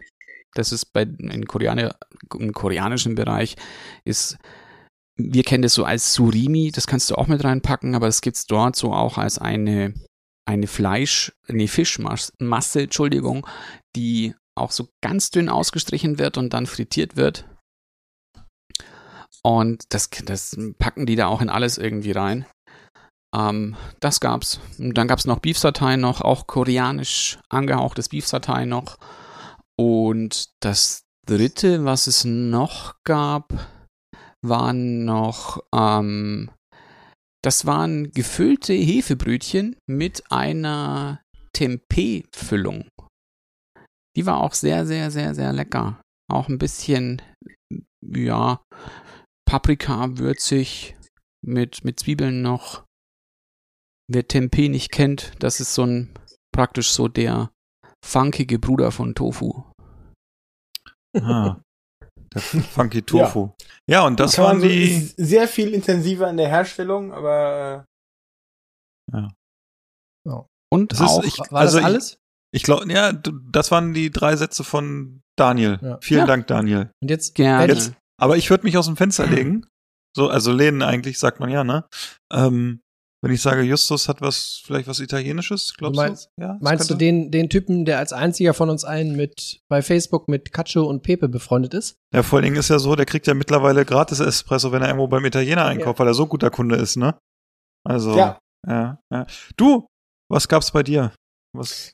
Naja, also wenn wir das Dish der Woche benennen sollen und hier in diesem Podcast sind, dann reden wir natürlich über Cacio e Pepe. Ah, War bene. das hat mich so glücklich gemacht. Das war, das hat, das hat mir die ganze Woche gerettet, dass du es endlich hinbekommen hast, das so zu machen, wie wir alle gehofft haben, dass du es mal irgendwann schaffst. Genau, also vielleicht für die ZuhörerInnen, die das noch nicht wissen, Cacio e Pepe ist äh, Pasta, äh, meistens irgendwie so Spaghetti oder irgendwas, was damit äh, artverwandt ist und äh, die anderen Zutaten sind äh, eigentlich nur äh, Pecorino Romano, also ein äh, der Hartkäse aus Rom, der aus Schafsmilch gemacht wird und Pfeffer und natürlich Salz und Wasser, klar. So, und ähm, dann muss man versuchen, daraus eine cremige Soße hinzubekommen. Das Problem bei diesem Hartkäse ist aber, er hat relativ wenig Fett Und er scheißt gern ab. Und er scheißt gerne ab, genau, und sehr viel Eiweiß. Und äh, abscheißen bezeichnet er den Vorgang, wenn man äh, den Käse, wie auch man ihn vorher vorbereitet hat, mit den Nudeln mischt und durch die Hitze äh, das Eiweiß in dem Käse koaguliert, also gerinnt und zu Klumpen wird. Und dann hat man dieses Gericht versaut. So. Und, Das haben wir äh, das eine ein oder andere Mal schon gesehen. Ich habe das vor einigen Wochen mal gemacht und da habe ich äh, Olivenöl und Butter hinzugegeben. Dann ist es relativ einfach. Und dann wollten mehrere Personen hier das nachkochen. Und äh, Oh, ja, es gibt die Möglichkeit, die Daniel erschlossen hat, Speisestärke hinzuzugeben, was dazu führt, dass der Käse nicht so leicht gerinnt. Das ist sehr einfach, aber es ist nicht das traditionelle römische Gericht. Und ja, was darauf folgte, war, dass sehr viele Personen hier eklige Pasta mit Pecorino-Klumpen gegessen haben.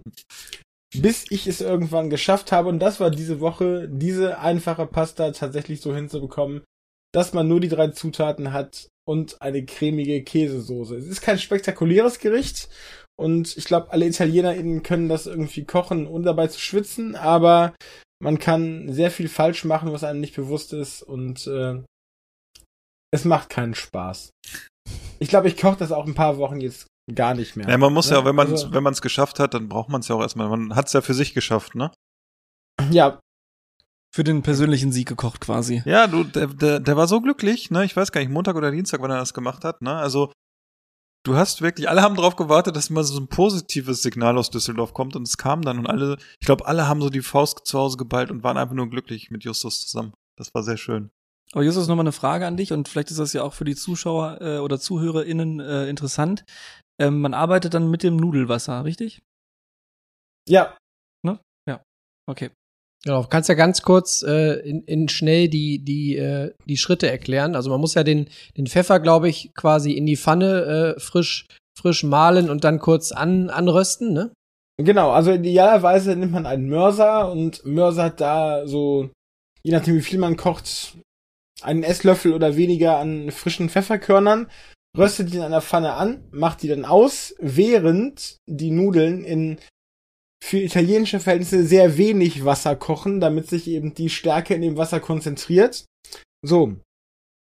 Und äh, dann nimmt man irgendwann, wenn man das Gefühl hat, dass das Wasser jetzt genug Stärke von den Nudeln aufgenommen hat, dann nimmt man etwas von dem Pastawasser ab, stellt das beiseite, lässt es ein wenig abkühlen und dann sollte man den Pecorino Romano relativ fein reiben mit einer Microplane oder mit der dünnsten Einstellung einer normaler Kastenreibe. Dann vermischt man das sehr hektisch, damit es eine cremige, also die Soße sollte dann, wenn man das vermischt, schon cremig sein. Und wenn man die Pasta fertig gekocht hat, also man kocht sie nicht ganz al dente, man kocht sie so zwei Minuten unter al dente, nimmt sie dann da raus, tut sie in die Pfanne, wo man den Pfeffer vorher angeröstet hat, mit etwas von dem Kochwasser, kocht sie dann noch zwei Minuten lang fertig und dann lässt man sie zwei Minuten abkühlen. Und wenn das geschehen ist, vermischt man sie nicht in der Pfanne, sondern in einem äh, separaten Gefäß mit dieser Pecorino Romano Pampe. Und da muss man das sehr, sehr, sehr schnell und hektisch rühren. Und im Idealfall gibt das dann eine cremige Soße und in dem Fall, der leider meistens eintritt, gibt das dann äh, Nudeln mit geronnenen Käseklumpen. Genau, und wer wissen möchte, wie abgeschissener Käse aussieht, dem leih ich gern mein Handy und dann könnt ihr euch einmal durch die Fotobibliothek scrollen. da habe ich eine ganze hat- Galerie voll. Und der hat einen Genau. Podcast über Kulinarik. Ja. Aber äh, Hi- Ja, Hauke, so ich kann das. dir nur ähm, den Tipp geben, probier's mal aus. Es macht wirklich Spaß. Ja, ich habe das tatsächlich äh, schon mal ausprobieren wollen. Äh, hab dann aber gemerkt, dass ich keinen Pecorino bekommen habe und ist die äh, Idee ist relativ früh leider gescheitert, aber Rösterchen. Und äh, ja, wird bei mir noch folgen. Es steht auf jeden Fall auf dem Plan und ich habe das Gericht auch schon auf dem Schirm. Ähm, ist ja jetzt auch nicht so ganz äh, der super krasse Geheimtipp, aber ich hätte auch mal Bock, mich daran zu versuchen, auf jeden Fall. Naja, um das abzuschließen, also was auf jeden Fall technisch hilft, ist Speisestärke und Fett, sei es Butter oder Olivenöl. Und was muss man leider sagen, und da können mich jetzt italienische Köchinnen auspeitschen, wie sie wollen, was geschmacklich auch hilft, ist, wenn man ein bisschen Parmigiano Reggiano oder Grana Padano hinzufügt, weil das halt aus Kuhmilch ist und so einen vollmundigeren, butterigeren Geschmack hat. Oder einfach auch äh, hier den äh, Pecorino aus Sardinien, der ist auch sehr viel butteriger. Das hilft auf jeden Fall. Und Umami kommt dazu. Wenn man so will. Machen wir mal schnell weiter mit dem Dish. Hauke, was gab's bei dir? Du bist ja, trinkst ja nicht nur Wein, du isst ja auch wahrscheinlich. Also ganz zumindest lecker. wollen wir das hoffen, ne? Ja, wir genau. wissen es ja noch nicht. Ja, es kommt teilweise vor, dass ich auch was esse. Also Ja. Was war nicht so diese so- Woche dein Favorite? Mein, also genau, ich habe diese Woche mal ähm, meine Familie und die Familie eines Freundes äh, bei meinen Eltern zum Grillen eingeladen. Ich hatte auch, irgendwie habe ich immer Bock für viele Menschen zu grillen oder generell zu kochen. Das macht äh, mir schon sehr viel Spaß, muss ich sagen. Und ich habe gesagt, wir haben einen relativ coolen Grill und ähm, das ist die alte Diskussion, die auch jetzt gerade länger geführt wird, immer, äh, man wirft dann halt irgendwie sein, sein Nackensteak und sein, vielleicht mal ein Bauchfleisch oder eine Wurst drauf und irgendwie reicht mir das nicht so richtig beim Grillen. Und ich habe gesagt, okay, jetzt ist es soweit, jetzt machst du mal ein bisschen was anderes. Und ähm, genau, vorgestern war das äh, tatsächlich. Da war ich einen Tag vorher schon beim Großhändler meines Vertrauens, habe dort ähm, ja relativ großen Fleischeinkauf äh, für die ganze Bande Ach, du warst das. erledigt. Ja, also falls du nichts mehr bekommen haben solltest. Äh, Warst du bei m.etro? äh, ja, so nennt man es, glaube ich. Ja. Und ähm, ja, da weiß ich schon so grob, was ich an Fleisch da kaufen äh, muss und hatte mich mal an Rippchen versucht. Ich habe allerdings keine normalen Rippchen. Man nimmt ja normalerweise diese Baby Back Ribs. Äh, das ist ja so das, was gut funktioniert. Ich habe äh, große Rinderrippen genommen. Ist auch dem Umstand geschuldet, dass äh, Entschuldigung, hohe Rippe, ist das das? Kann das sein? Daniel, heißt das hohe Rippe? das kann, Gibt's unterschiedlich, kannst auch, es gibt auch Querrippe auch noch zum Beispiel. ich glaube, es war sogar Short Ribs. Ja, genau, es Genau. waren Short Ribs und das ist, glaube ich, Rücken auch, ne? Ich bin da nicht ganz der. Ich bin mir relativ sicher, dass es ein Rückenstück war. Also es waren Rinderrippen auf jeden Genau, es waren Rinderrippen. Und ähm, dieser Raum in der Metro, ich wer schon mal da war in Mhm, Hannover. kalt. Hattest du eine Winterjacke ist, mit? Ist scheiße kalt. Er ist wirklich scheiße Ja. kalt. Und ich war bei, in warmem, äh, bei warmem Wetter im T-Shirt, kurze Hose und sollte dann für die ganze Scheißbande erstmal Fleisch einkaufen. Und äh, ich habe mich sehr, sehr schwer damit getan, in Ruhe auszusuchen, weil man rennt im Endeffekt, weil einem wirklich irgendwann sehr, sehr kalt wird, äh, die ganze Zeit rein und raus. Und Hättet ihr den Mitarbeiter ruhig mal eine Jacke leihen können, ne? Eine Thermojacke da. So weit ist es dann doch nicht gekommen. Fleisch war aus, aber ich habe euch eine Erkältung mitgebracht. Immerhin etwas. Sehr beliebt ne? Also- heutzutage. Naja, dann habe ich dieses Fleisch einen Tag vorher mit einem äh, Rub eingerieben, der sich Magic Dust nennt. Äh, wahrscheinlich kennt ihn jemand. Das ist nicht von der Firma, äh, die bei euch im Podcast schon mal besprochen Ja, wurde. ja das war so eine No-Name-Sache, aber die, das war trotzdem gut funktioniert, muss ich im Endeffekt sagen. Und da gibt es dann so verschiedene Varianten. Ich habe mich da irgendwie über YouTube tatsächlich auch sehr lange darüber informiert, was man da machen kann. Da gibt es dann die 3-2-1-Methode und die ähm, sonst was Methode. Ich hatte aber keine Lust, den zwischendurch noch in Saft garen zu lassen. Das war mir vom Aufwand fürs erste Mal irgendwie zu heavy. Hab mich dann quasi für die 5-0-0-Methode, also dem langsamen Smoken, entschieden.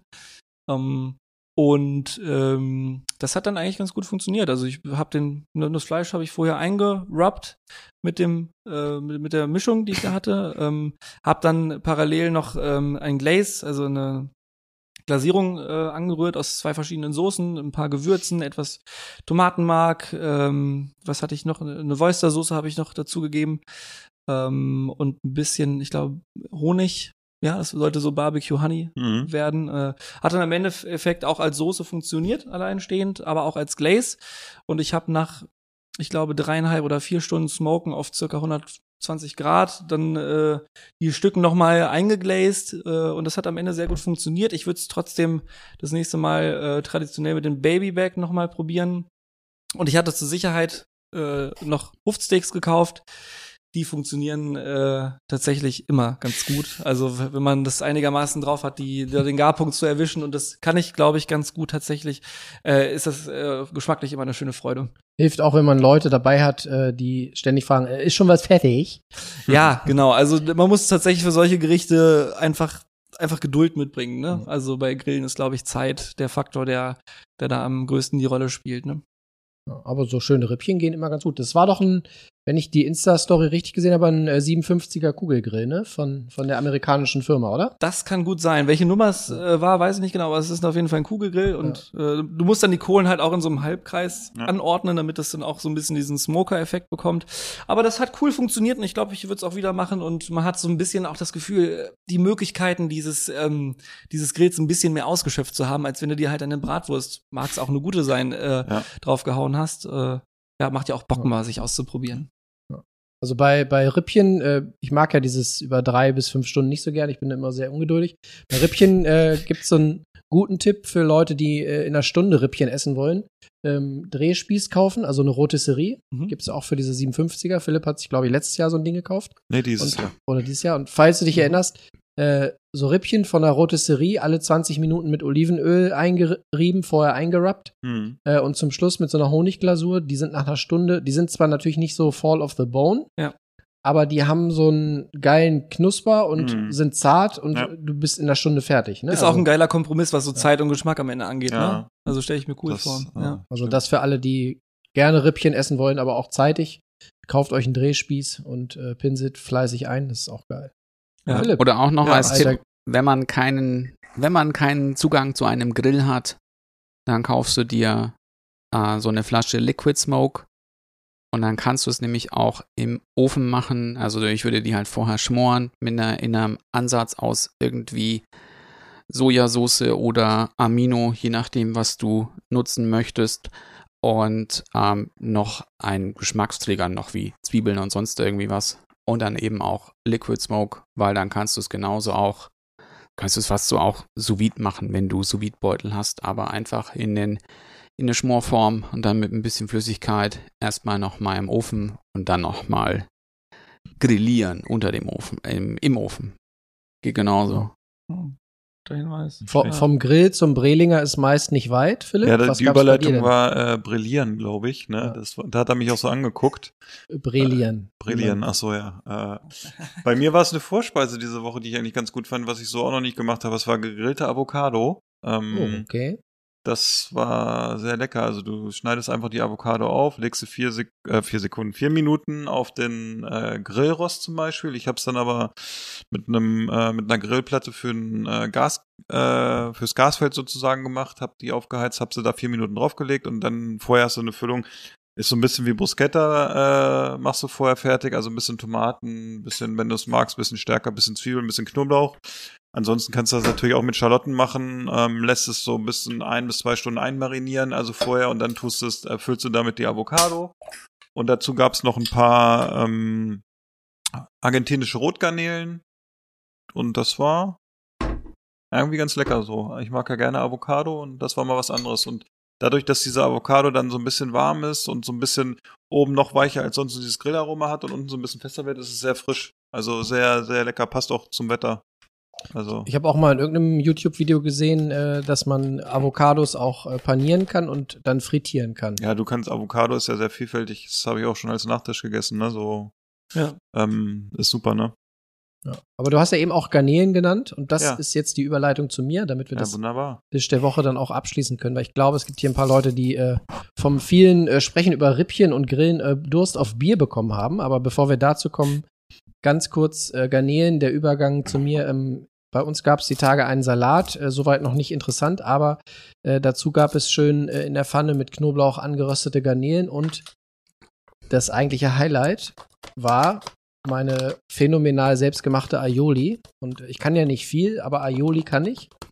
Meine Fresse, die konntest du, äh, die. Ah, Die habe ich, glaube ich, auch schon mal gegessen, deine Aioli, und die war wirklich aber gut. das, du kennst die vegane? ja, ne? die war, also, die war wirklich gut. Das war jetzt Ja. eine mit, mit Ei aus dem Garten. Wir haben Okay. ja Hühner und Ja. mit, mit äh, Eiern aus dem Garten. Und die hatte dann auch diesen, richtig diese mayonnaisige, dieses fettige, Ja. diese, diese Konsistenz, ne, wo du den Mhm. Löffel reinstecken kannst und der bleibt stehen. Hm. Und dann äh, mache ich da immer auch ein bisschen Senf mit rein, ordentlich Zitrone, sehr viel Knoblauch. Und äh, also für eine gute Aioli mit knusprigem Brot und Garnelen, also ich habe dann so gedacht beim Essen, es gibt wenig Sachen, an denen ich mich gerne überfressen würde, aber Garnelen mit Aioli gehört dazu. Kannst dich reinlegen, wenn das Ja. gut Ja. gemacht Das finde ich Sehr auch. gut. Kriegst du irgendwann eine Eiweißvergiftung oder so? Hatte ich schon mal an Silvester beim Raclette. Sehr gut. So viel, so viel Eiweiß gefressen, dass ich irgendwann äh, im Sofa äh, versunken bin und mich nicht mehr bewegen konnte. Und da waren keine Getränke im Spiel? Doch, aber die hatten damit nichts zu tun. Getränke Da ist ein gutes. Stichwort, Aber ne? das, das Gute war, es war ein Arzt anwesend, insofern. Äh, Ah, okay. Ah, der trinkt, glaube ich, auch ganz gerne mal. Ja, der Bisschen, kann ne? auch. Ja, der Schöne kann Grüße an Benny. Ja. Ja. Guck mal, hier die Leute, ähm, die haben schon mehrmals hier geschrieben, wann ist ein Bier. Ähm, wir können jetzt ja mal überleiten vom, vom Anstoßgetränk der, äh, der trüben Naturweine. Kommen wir mal zu einem, vielleicht zu einem kleinen Pendant der Bierwelt. Und da möchte ich äh, mal unseren, äh, unseren Düsseldorfer befragen. Bist du eigentlich gebürtiger Düsseldorfer, Justus? Ja. bevor ich dich jetzt Düsseldorfer nenne. Ja, bist du sehr gut. Ähm, du hast uns ja, äh, du hast ja gefragt, was gibt's denn für Wein und hast da entsprechend äh, Bier für organisiert. Was trinken wir denn jetzt? Also wir trinken jetzt, glaube ich, die äh, White Peach Gose von Burlow aus Berlin. Ist das richtig? Ja. Ja, wenn sie, Ja. wenn sie irgendwo hier Ich würde mich einfach im zum Kühlschrank. Kühlschrank. Ja. Äh, Ja, sehr gut. Das ist, zeig mal Das die ist- Dose, damit das ist äh, das- Hauke die richtige, das- das- richtigen Dosen holt. Nicht, dass wir hier was Falsches trinken. Ja, das sind die ist- flachen, die kleinen, die man kann die, glaube ich, Und ich war auch-. Die kleine Dose. Ja, Das ist, und ich war das, auch, ist das um Gute, zu Hauke sein, reagiert auf Stichworte.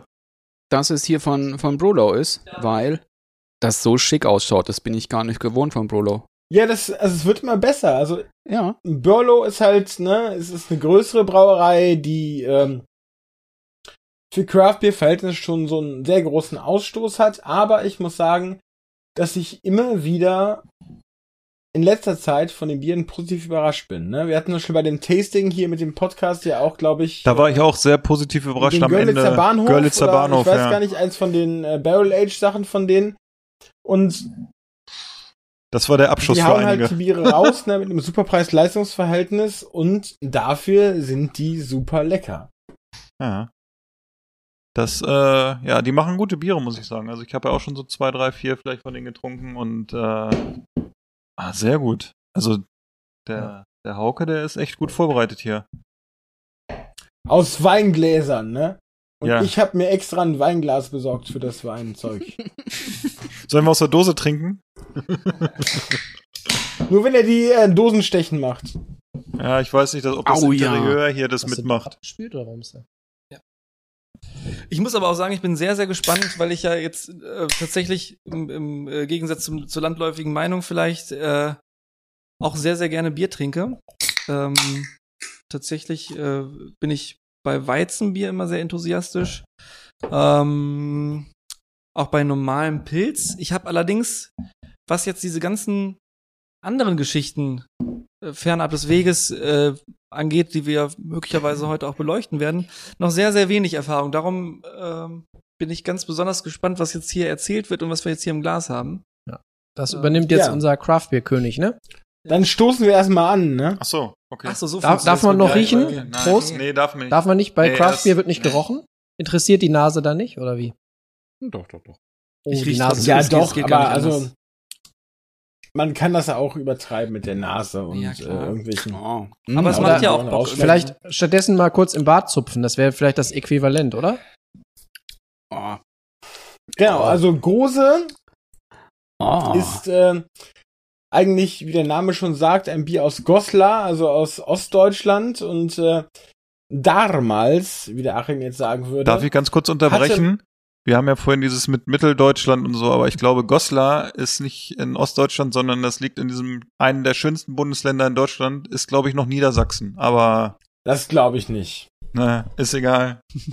So, wir können ja wetten, wenn es in Niedersachsen ist, dann darf ich mir was bei dir Wenn es in aussuchen. Niedersachsen ist, dann äh, tue ich dir ein Bier mehr äh, rein, Ah, okay. wenn ich äh, Ja. dein Equipment zurückschicke. Okay. Guck, guckst So. du nach? Ja, ne? Damit du deine Niederlage gleich live dann siehst. Können wir in der Pause machen. Alles gut. Ja. Also, auf jeden Fall in Goslar hat man Bier gebraut und das Problem war, der Boden da ist relativ salzhaltig. Deswegen war das Wasser salzig. Und äh, damals konnte man auch nicht so wirklich vermeiden, dass irgendwelche Bakterien in das Bier kommen, also Milchsäurebakterien, äh, Brettanomyces-Hefen und solche Geschichten. Und deswegen ist das Bier leicht sauer geworden und man hat damals auch schon was gegen das in Anführungsstrichen deutsche Reinheitsgebot von 1516 verstoßen hat, Koriander ins Bier getan. Also wir haben, aber man wollte eigentlich gar nicht, dass das Bier sauer ist. Also wir haben irgendwas so zwischen so einem Hm. leichten, süffigen Weizenbier und einem Sauerbier. Es ist ja nicht wirklich sauer. Nee. Nee, würde ich auch nicht. sagen, ne? Nee, Also- so richtig, es hat so ein, ich finde so einen Ansatz zu Anfang, ne, dass man, wenn, aber es geht dann in die Richtung, andere Richtung und ähm, ich habe mich natürlich so auf dieses äh, Peach, also auf diesen Pfirsich so verlassen und dachte, das ähm, ist sehr fruchtig, aber das ist es gar nicht.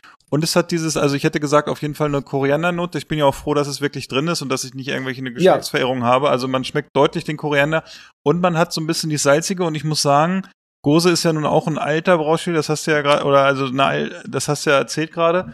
Und ich habe bisschen, ich trinke ja nun, weiß nicht, ob das der eine oder andere weiß, aber auch ganz gerne mal ein Bier. Bei Gose muss ich dazu sagen, äh, ich habe ein bisschen Probleme mit Gose, weil dieses Salz in dem Bier erinnert mich immer irgendwie, wenn man, kennt ihr das? Ich weiß nicht, es gibt ja so ein paar Rezepte, wenn man echt so einen miesen Abend vorher gehabt hat und so ein bisschen, ich will mal sagen, so leicht verkatert ist. Was man dann vielleicht zu sich nimmt. Und ich äh, neige dazu, immer Wasser mit Salz dann auch teilweise zu mir zu nehmen. Ähm, und ich finde, es hat immer so ein bisschen was und erinnert mich immer an so miese Abstürze. Aber das ist so persönlich, also. Aber es ist auf jeden Fall, es ist vollmundig, würde ich sagen. Also man hat viele Aromen drin, ne? Ich überleg finde das phänomenal. Das ist wirklich ja, phänomenal. also ich meine, also man hat den, den Pfirsich nur ganz, ganz, ganz leicht und das ist aber auch ein Trend, ne? Also Ja. es gibt Aber der ist zu Anfang zwei- gleich da, ne? Also ich würde sagen, du, du, du schmeckst den Pfirsich oder dieses Fruchtige sehr zu Anfang und dann kommt der Koriander und das Salz so ein bisschen, ne? Ja. Also, Also Das es ist gibt genau diese zwei historisch bekannten deutschen Sauerbiere, das ist Berliner Weiße und äh, Gose. Und das sind beide Sachen, das ist bei der Gose schneller passiert als bei der Berliner Weiße, die irgendwann äh, im äh, letzten Jahrhundert nach dem Krieg untergegangen sind. Also komplett untergegangen sind und die es gar nicht mehr gab. Und die wurden irgendwann im, ähm, im Sinne dieser Craft-Bewegung wiederentdeckt und dann tendenziell auch eher schneller von irgendwelchen Menschen aus in den USA als hier in Deutschland. Und dann hatte man halt diese zwei deutschen Sauerbiere und in der Reinform, ohne irgendwelche Früchte, ohne irgendwelche Kräuter oder Aromen, hat das auch so keinen interessiert so wirklich. Dann hat man halt angefangen, jedes Sauerbier irgendwie Gose oder Berliner Weiße zu nennen. Das ist ein bisschen schade, weil beide von diesen Bieren sind halt irgendwie mehr oder minder spontan vergoren. Also eigentlich hat es halt immer den Rest von der Hefe gehabt, der im Gärbottich übergeblieben ist, wo der, die neue Bierwürze draufgekommen ist. Also ist nicht so ganz spontan, aber das sind halt Sachen, wo verschiedene Mikroorganismen gleichzeitig an der Gärung gearbeitet haben. Und heutzutage, und das ist hier auch der Fall, ist das ein sogenanntes Kettelsauer. Das heißt, ich koche eine Bierwürze ohne Hopfen, ich lasse die abkühlen, wie ich es normalerweise auch machen würde. Ich tue Milchsäurebakterien drauf, warte, bis der pH-Wert so niedrig ist, wie ich ihn haben will, also bis es sauer ist. Dann koche ich das nochmal mit Hopfen und vergehre das Ganze mal mit Hefe. Und das jetzt hier gemacht, ist trotzdem leckeres Bier, aber ist halt nicht so, wie das früher mal gewesen Mhm. ist. und es Ja. ist mit, mit 4% ja auch sehr, Leger. Genau. Ne? Genau. Das finde ich, das schmeckt auf jeden Fall, das ist gut. Ich will allerdings noch mal einwerfen, ich finde, das ist ein sehr, sehr, wenn man das so sagen darf, ein sehr, sehr komplettes Bier. Irgendwie hast du eine schöne fruchtige Note drin. Irgendwie hast du was Würziges auch drin, Mhm. vielleicht auch bedingt durch den Koriander. Und du hast auch noch so eine schöne, ja, so leicht malzige Biernote mit drin, finde ich. Ähm, also man hat irgendwie, ja, einen sehr kompletten Geschmack. Trotzdem, äh, das muss ich jetzt mal kurz mit den Weinen vergleichen, ist diese aromatische Note noch ein bisschen, sag ich mal, dezenter oder zurückhaltender Mhm. oder weniger deutlich. Ne?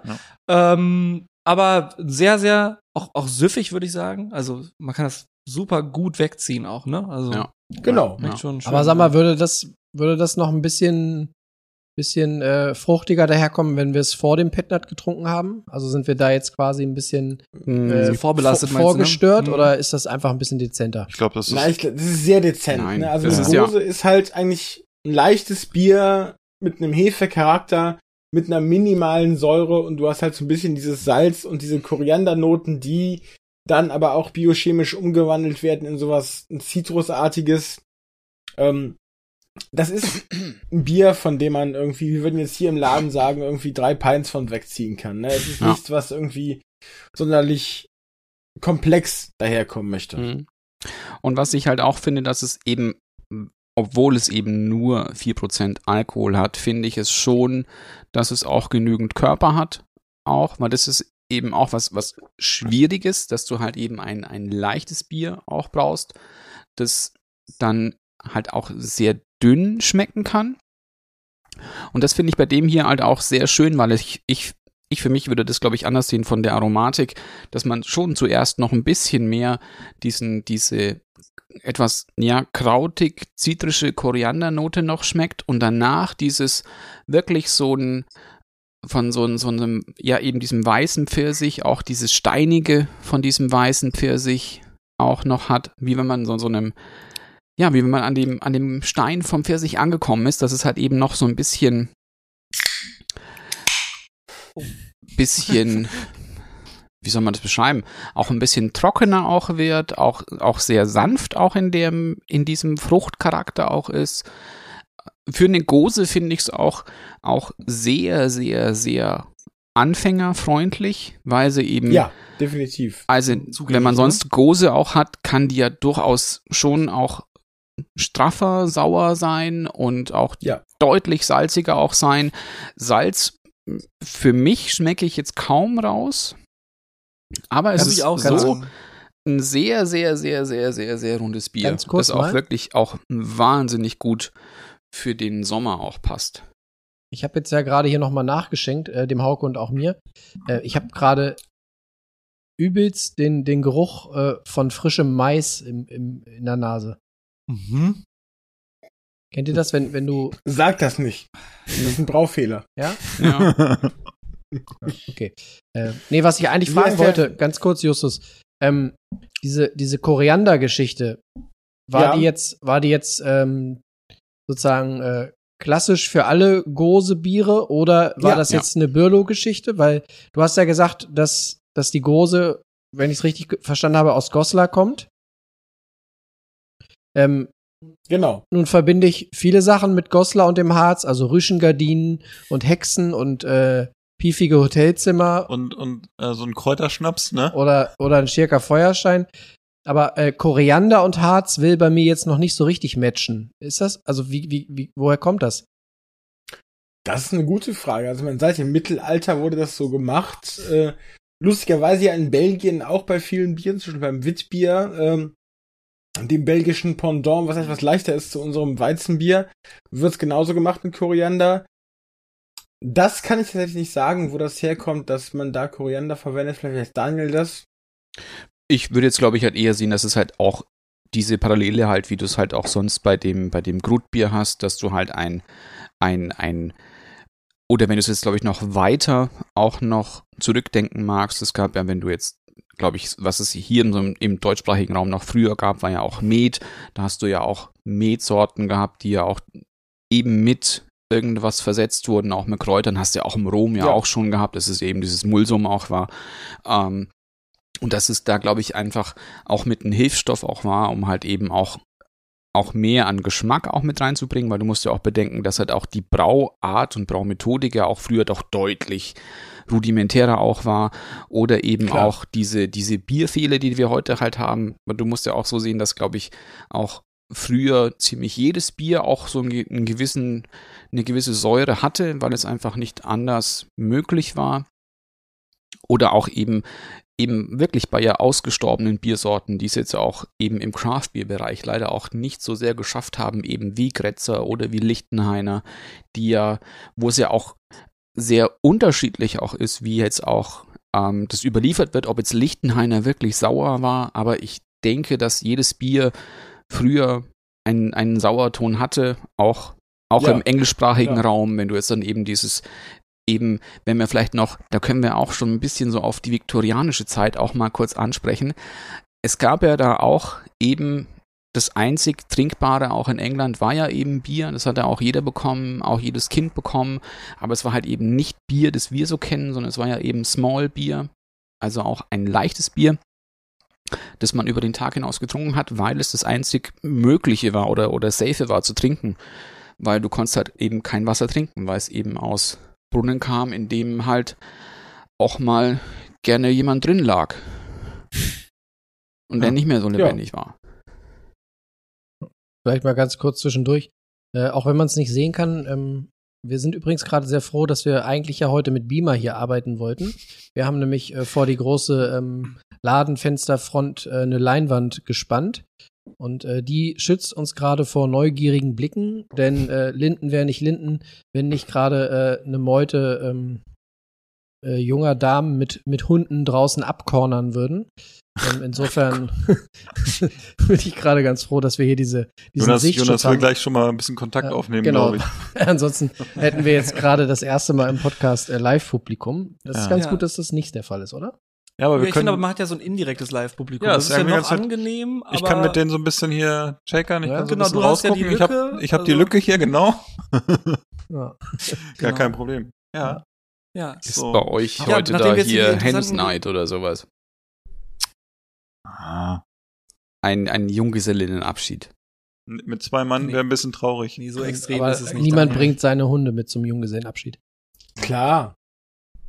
Oder heißt Yoshi der eine? Aber ich glaube, unser, äh, unser Hauke wollte Ja, noch eine Hauke wollte Bierfrage loswerden, ne? Nee, genau, also ähm, ich, ich entdecke einfach gerade den Unterschied, dass äh, Wein ja quasi komplett einfach äh, vergorenen Trauben sind und da wird, äh, habe ich noch nie in den Zusatzstoffen, also es gibt auch keine Zusatzstoffenliste, weil Wein halt theoretisch von den Inhaltsstoffen äh, größtenteils, äh, sage ich mal, ähnlich ist. Äh, hier kommt ja aber auch diese, diese ähm, Pfirsich Note dadurch, dass eben Pfirsichpüree mit in das Bier eingearbeitet ist oder die Koran Koriandernote Genau. ähm, also die, die Aromen entwickeln sich nicht nur durch die Gärung, sondern eben auch dadurch, dass man das dazu gibt. Ist das ähm, jetzt was Besonderes bei diesem Bier oder ist das generell ähm, der Fall, dass sowas üblich ist?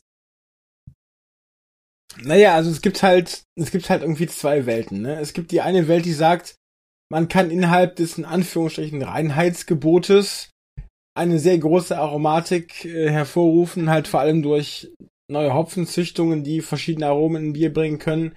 Das heißt, du hast wirklich diese vier Zutaten, ne? Ähm, Hopfen, Hefe, Malz und Wasser und daraus machst du ein Bier.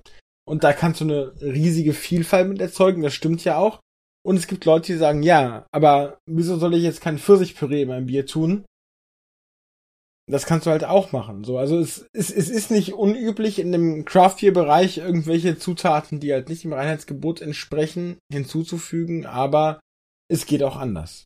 Muss ja auch nicht unbedingt was Schlechtes sein. Also ich finde das super spannend, Nö. weil ich das bei Wein so noch nicht erlebt habe.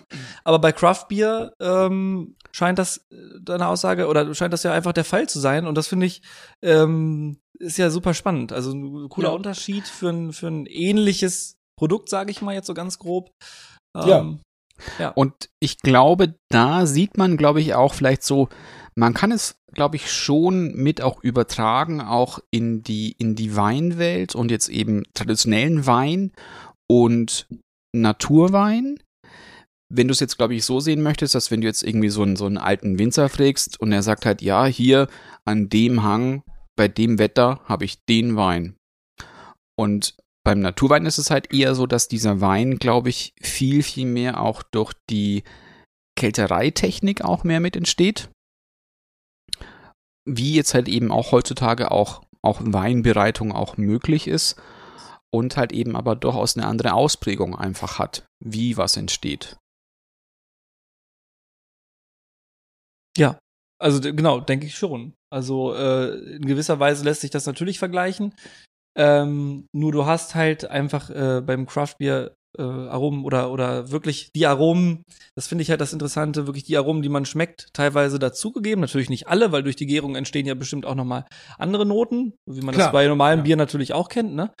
Ähm, und bei Wein äh, werde ich immer wieder gefragt, ähm, sag mal, wenn der jetzt nach Aprikose so deutlich schmeckt, ist denn da auch Aprikose drin, ne? Mhm. Und äh, das ist bei Wein äh, ja halt einfach nicht der Fall. Ne? Und darum finde ich es interessant, dass es hier wirklich der Fall ist. Und ähm, das ist eine, eine sehr interessante Sache, die ich gerade auch tatsächlich für mich neu gelernt habe. Ja, oder was halt da, glaube ich, halt auch noch ein bisschen mehr mit dem Schlüssel auch dazu ist, ist halt eben auch ähm, die unterschiedlichen Hefen, auch wie du es ja beim Wein hast, es gibt ja auch die Möglichkeit, dass du spontan vergehrst, dass du Reinzuchthäfen auch noch mit hinzufügst. Und du hast ja dann da Ja. einfach im Brauprozess ja auch noch die deutlichere Stellschraube, wie warm du was vergärst, wie viel Ester auch du mitproduzieren möchtest von der Hefe. In Das ist auch Fass noch mal, es reift. Ähm, Ja, wobei beim Wein ist es ja halt so, ne? Wir sprechen ja bei dem, haben wir eben schon, bevor wir angefangen haben aufzunehmen, gesagt, äh, du hast beim Wein ein Ausgangsprodukt, was einen sehr viel niedrigeren pH-Wert hat als so eine Bierwürze. Und das gibt der Hefe schon so viel Stress, dass die ja schon gar nicht mal so viele Ester oder irgendwas produziert. Und ich glaube, eine Weinhefe macht mit dem Traubenmost weniger als eine Bierhefe mit einem Bier machen kann. hm. Oder? Das kann gut sein. Also äh, kann ich so genau nicht beurteilen, aber ähm, klingt auf jeden Fall so, als könnte das sehr, sehr gut stimmen. Also, Ich würde da ja, einfach, ich glaube, Justus, der Wäre der das. richtige Moment für eine äh, Frage, die mir gerade gekommen ist. Ähm, beim Thema Wein gibt es ja nicht selten ähm, den Fall, dass, dass äh, mit sogenannten Cuvées gearbeitet wird, also mit äh, ja, Mischen oder Hybriden. aus verschiedenen Rebsorten, um, um quasi ein ja, neues, spannendes Geschmackserlebnis, ein neues Geschmacksfeld zu eröffnen. Ähm, ich kenne mich jetzt in der Bierwelt, in der Craft-Bierwelt nicht so gut aus. Ich weiß, dass es Biere gibt mit unterschiedlichen Hopfensorten, aber ich frage Ja. mich gerade, gibt es noch größer äh, äh, ausgestaltete Experimente, Dinge zu kreuzen? Also wenn man jetzt sagt, äh, man, man, man versucht quasi eine Mischung aus, äh, ich, ich versuche es jetzt mal aus, aus IPA und, und äh, äh, Dunkelbier oder so. Also gibt's da so, Hm. so Kreuzungen, wilde, wilde Versuche? Das ist eine sehr, sehr komplex zu beantwortende Oha. Frage. Haben wir so viel, Also. haben wir so viel Zeit Ja, heute? Also, wir haben ja diese, diese Bierstile, wie du schon gesagt hast, IPA, wir haben dunkle Biere, wir haben Pilz, Weizenbier, Altbier, Pale Ale, was weiß ich. Es gibt ähm, Kreuzungen dazwischen, zum Beispiel gibt's ja das ähm, Black IPA oder auch äh, Cascadian Dark Ale, wie es gerne genannt wird. Das ist ein IPA, also eigentlich ein hopfenbetontes Bier, was normalerweise hell und fruchtig wäre, wo aber ein dunkles Röstmalz oder Röstgerste hinzukommt, die das Ganze so ein bisschen röstiger machen und noch dunkel einfärben. Das gibt's zum Beispiel. Und wenn wir tatsächlich vom Blenden sprechen, dann sind wir auch ganz schnell in der Welt von belgischen Sauerbieren, also Heuse und Lambic. Und da ist tatsächlich so, also ein Lambic ist ein äh, belgisches spontan vergorenes Sauerbier. Wollen wir jetzt gar nicht so intensiv drauf eingehen, aber was einfach gärt und wenn es fertig ist, wird es abgefüllt, gärt in der Flasche nach, alles ist gut, so. Aber die Heuse, was eigentlich die viel größere Kunst ist, ist das gleiche Sauerbier, aber man blendet verschiedene Fässer aus verschiedenen alten Jahrgängen, um eigentlich im traditionellen Fall ein konstantes Produkt zu erhalten, aber wenn man das ein bisschen weiterdenkt, um ähnlich wie beim Whisky auch vielleicht jedes Mal ein anderes Produkt zu bekommen. Also du kannst damit spielen. Du hast spontan vergorene Biere aus verschiedenen Jahrgängen, die in verschiedenen Fässern gelagert wurden. Und die werden halt vermischt. Und man bekommt ein Ergebnis, was immer anders ist. Es gibt auch Leute, die leben davon. Ne? Es gibt äh, Menschen, die sind Sauerbierblender, wie beim Whisky. Die probieren die einzelnen Fässer, die sagen, okay, so und so viel Prozent von dem Fass und von dem Fass und von dem Fass. Und das ist jetzt mein Mix. Und dann wird es abgefüllt. Ne? Also, das gibt's auch. Sauerbierblender. Geile Berufsbezeichnung, oder? Ja. Das muss ich mir ein bisschen durch den Kopf gehen lassen. So. Das muss ich abspeichern. Blender sind viele, aber, Ja, aber Sauerbier- aber Sauerbierblender Ja. wenige. Ja. Sehr Ganz gut. kurz nochmal, be bevor wir gleich eine kleine ähm, Pipi-Pause machen.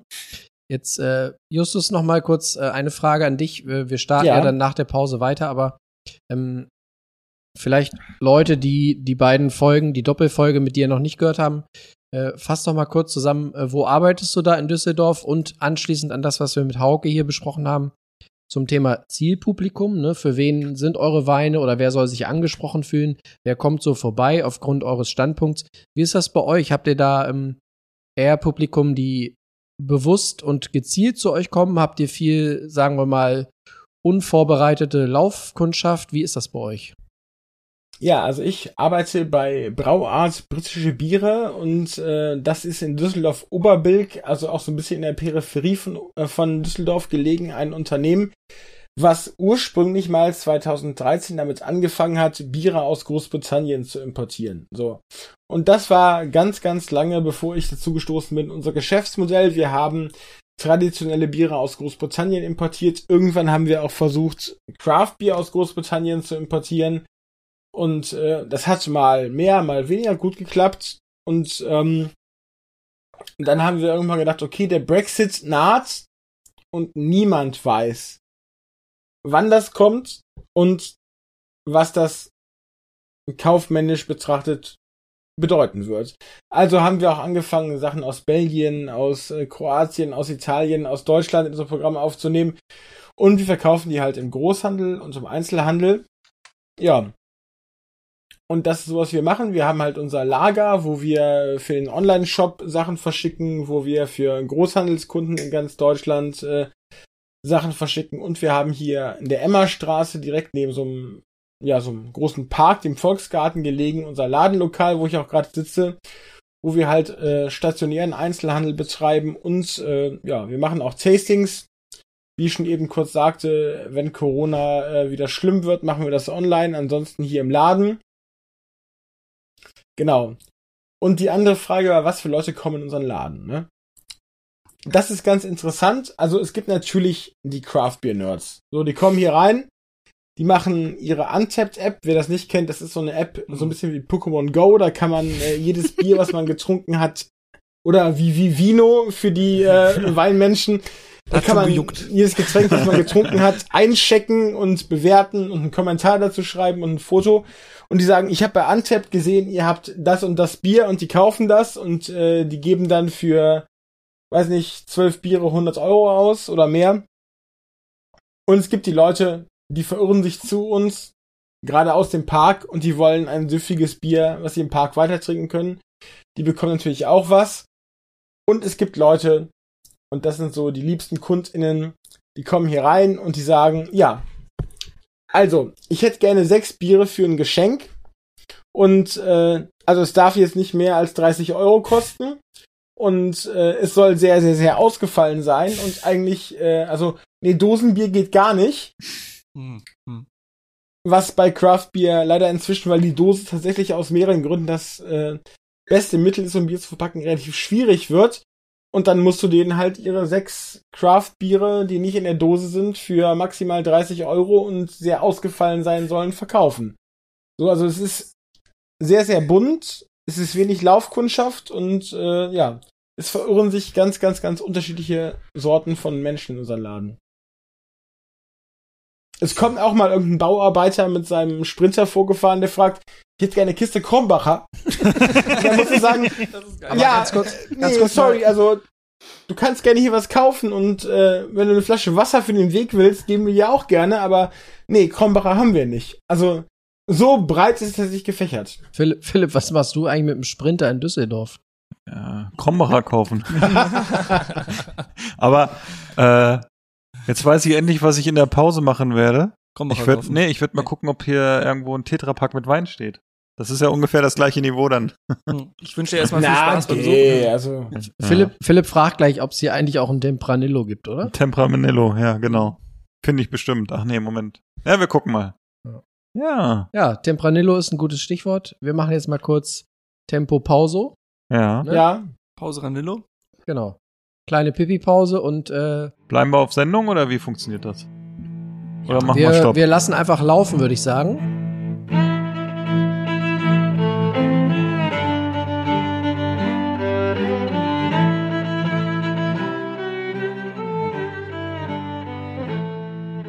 Ja, Teil Alter. 2 unseres kulinarischen Podcasts Miso, weshalb, warum?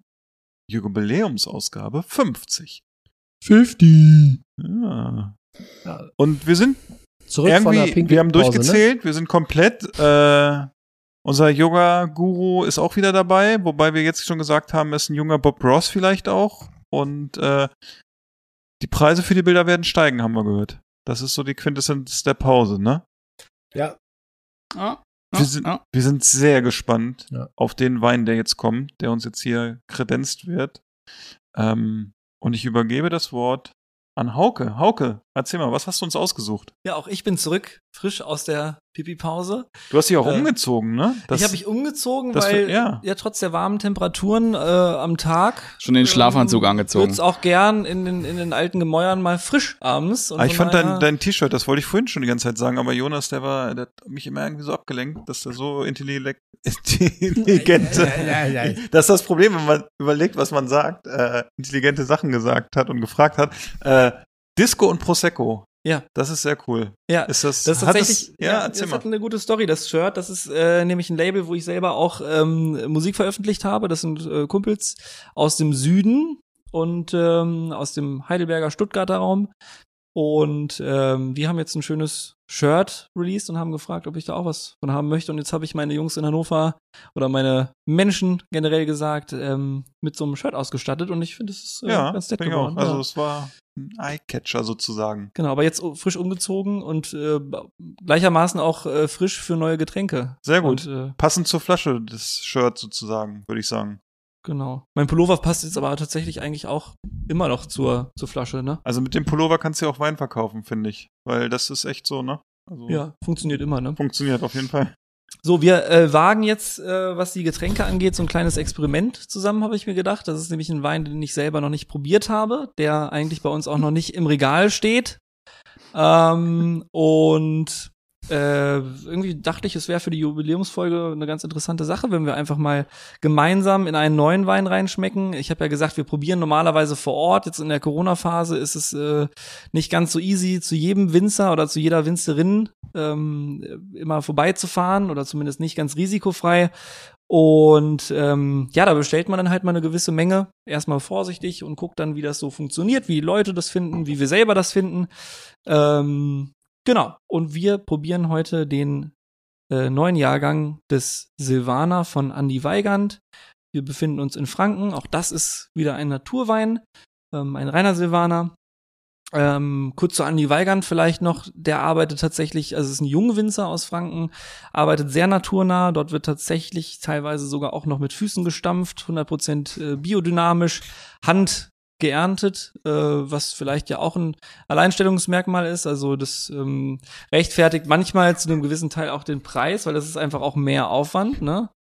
Ich glaube, Daniel riecht die Füße schon, oder? Da, genau, ich, es kommt mir so vor, als wären die Menschen an den anderen Bildschirmen Die in sind, die Form sind, von äh, das ist die Zukunft. Wir gucken sozusagen in die Zukunft, wenn wir die beiden sehen, weil die haben, glaube ich, schon mal geöffnet. Und Ja. äh, wir können das ja auch gleich mal Daniel, würdest du sagen, man kann äh, riechen, dass er mit den Füßen äh, malträtiert wurde? Ich hatte den Anfangsverdacht, ja, aber ich, ich sag gleich was dazu. Aber es ist schon. Aber Funky trifft's ganz gut, oder? Franken? Nee, Fran- Funky. Frankie. Funky, ja. Funky. Kommt, kommt ein bisschen Frankie Es- daher. Es, es hat, Ja, es hat eine Funk-Note. Habt ihr ihn schon auf? Weil ich Nee, jetzt, aber jetzt. Vielleicht mal kurz vorweg. Ähm, kennt ihr euch mit Silvana schon aus? Für was steht Silvana? Ich habe, glaube ich, erst einen in meinem Leben getrunken. Ich fand ihn ganz gut, aber ich könnte jetzt nicht sagen, wofür er geschmacklich, geruchlich steht. weinig. Ah. Gut. Daniel, gut oder sehr gut? Ja, gut. So. Leicht sauer. ja. Und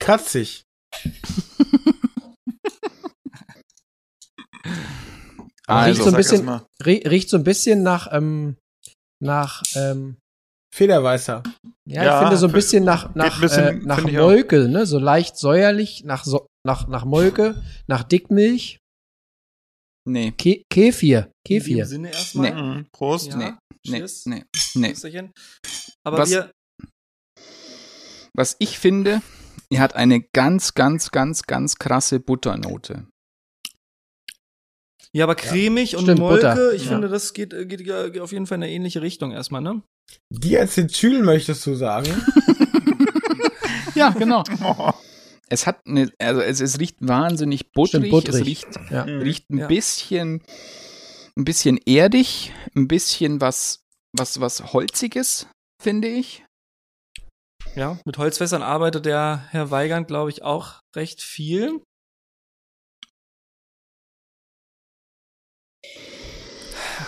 Irgendwas ist noch so ein bisschen. Ist auch äh, sehr warm vergoren wahrscheinlich, ne? Also es ist relativ phenolig, Das kann, finde ich. kann sehr gut sein. Ich finde, neben dieser, neben dieser buttrigen Note hat man noch so, so leichten Anklang von, ich weiß nicht, tatsächlich, das kann vom Fass kommen, sowas Marzipanartiges, Ja.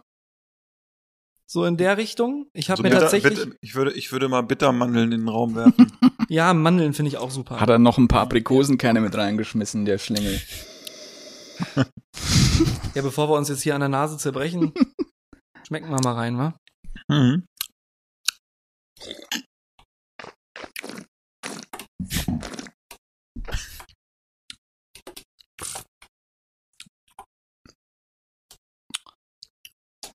Auf jeden Fall Erfrischend. erfrischend, genau. Es ist erstmal so ein, Genau. Ja. wie so ein, wie so eine bisschen so kurzen Schluck Grapefruit-Limonade. Mhm. das ist so der erste, der erste äh, Geschmack, der reinfällt, finde ich. Mhm. Ich finde, das Buttrige was man vorher gerochen hat, in der Intensität bestätigt es sich auf jeden Fall äh, am Gaumen nicht. So ein bisschen hat man's. Ich finde, diese, diese Mandelrichtung ist ein bisschen geblieben. Ja. Aber tatsächlich im ersten Moment hat man so eine, so eine schöne, frische Zitrusnote. Aber trotzdem auch die Eigenheiten von Silvana ähm, kann man hier so ein bisschen, so ein bisschen auch rausschmecken. Ne? Also so, ja, so was sehr dicht aromatisches. Du hast keine ganz klare, so, so, ja, so weiße Steinfrucht, könnte ich jetzt noch mal sagen. Mhm. In die Richtung geht das auf jeden Fall. Im ersten Moment, als du das mit der Butter gesagt hast, beim ersten Schluck hatte ich es wirklich so, dass man gedacht hat, so ein bisschen butterig hat's, aber es ist jetzt komplett weg, ne? Weil die Mhm. Zunge so belegt ist durch dieses dichte Aroma. Ja, ist irgendwie interessant auf jeden Fall. Also ich ne? bin gespannt, was der, ähm, wenn der jetzt ein bisschen wärmer wird, Ja. was da noch, also ich, das glaube ich auch. so, Ja. Glaube ich, einer, der, der ein bisschen äh, Zeit braucht, oder? Kann- das sein, vielleicht? Ja, ja, das kann sehr gut sein. Das ist ja auch sowieso irgendwie, man trinkt ja auch nicht eiskalt eigentlich, aber es ist cool, so anzufangen, weil, also ich mache das gerne, bei, auch bei Weinen, die eigentlich ein bisschen wärmer getrunken werden, dass ich die erstmal aus dem Kühlschrank direkt aufziehe und dann einschenke und die Flasche, so wie wir es jetzt heute Abend auch machen, äh, draußen stehen lassen Mhm. und gucken, wie sich der entwickelt. Und das ist ja eine sehr, sehr, sehr, sehr spannende Erfahrung, die man macht. Äh, wie wie finde ich das persönlich besser zu trinken? besser, genau, Kann ja. ich das bestätigen, was der Winzer vielleicht vorgibt an der Temperaturzahl? Ähm, oder mag ich das ein bisschen kühler lieber oder vielleicht sogar ein bisschen wärmer? Kann ja Mhm. alles passieren. Ich finde ihn im ersten Moment aber gar nicht, gar nicht verkehrt. Ich finde ihn eigentlich eher lecker, tatsächlich. Also so, ja, Ja. diese Grapefruit-Note ähm, finde ich auf jeden Fall äh, sommerlich, erfrischend.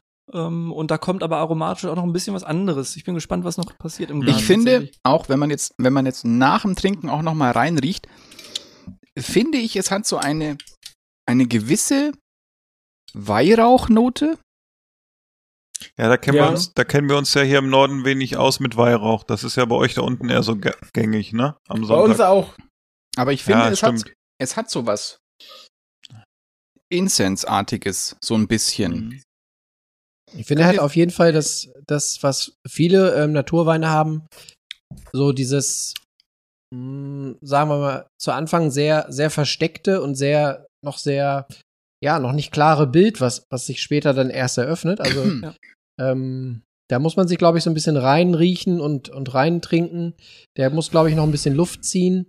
Ähm, deswegen, es gibt ja, glaube ich, nicht wenig Weißwein, äh, Naturweine, die man durchaus eben auch äh, dekantieren kann Ja, wäre einer davon eigentlich, ne? ähm, um da erstmal eine Stunde oder zwei ein bisschen Luft dran zu lassen. Ich bin mal gespannt, wenn der ein bisschen wärmer wird, wenn da mehr Luft dran ist, was da noch so kommt. Ich tippe mal, dass er noch ein bisschen, bisschen süßlicher, ein bisschen runder wird.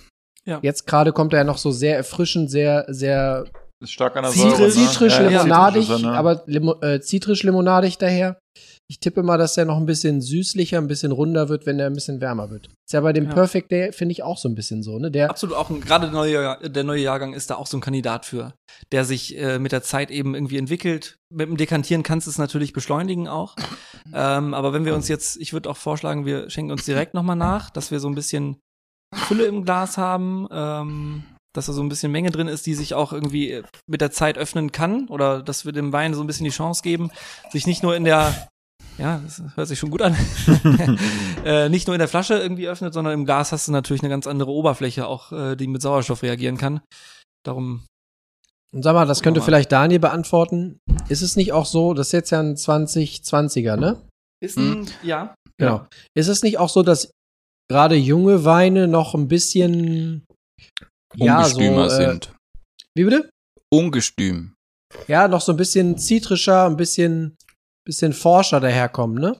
Aber wer weiß, also, Doch, also ich glaube schon, dass, dass dem, glaube ich, auch ein, dass der in, in ein, zwei Jahren auch noch mal deutlich anders ist, weil er ist schon am Anfang sehr kantig, finde ich, auch in der Nase sehr kantig und auch dieses übertrieben buttrige zuerst, dass sich das, glaube ich, noch ein bisschen auslagert. Ich finde, aber er öffnet sich schon mit der Zeit auch jetzt ein bisschen. Ich finde ihn eigentlich mittlerweile sehr interessant, weil er auch sowas, ja, so eine kleine, eine minimale Rauchigkeit hat, was ich, glaube ich, als vorhin als dieses, als diese Weihrauchnote, ja. das ist so ein, ja, etwas ätherisches auch irgendwo Mhm. holzig, etwas dunkel, lust, klingt jetzt seltsam für einen Weißwein, aber so ein bisschen fast, fast gewürzartig. Mhm. So ein bisschen Zeder vielleicht auch. Ne? Ja, genau. In die Richtung, das finde ich Ja. eigentlich, Hm. passt es. Also dieses so holzig-würzige, was- ne? So äh, hart sich so ein bisschen so, aber diese, ne, so ein- was man ja sonst bei einem schweren Rotwein vielleicht auch hat, ne? Das hat man, wenn man drauf achtet, würde ich auch sagen, vielleicht so ein, also im Geschmacksprofil auf jeden Fall, ja. Ich finde, wie gesagt, ähm, er ändert sich gerade. Hauke, hast du den schon im Shop? Nee, wie gesagt, also den, jetzt habe ich ihn für heute Abend tatsächlich, damit wir den auch angucken können, während wir hier sitzen, äh, habe ich ihn ins Regal gestellt. Er ist aber im, ähm, im aktuellen Fall, im, im normalen Verkauf, noch unten in einem Karton gelagert, sodass man ihn zwar von außen erahnen kann, aber er steht noch nicht im Regal. Ähm, genau.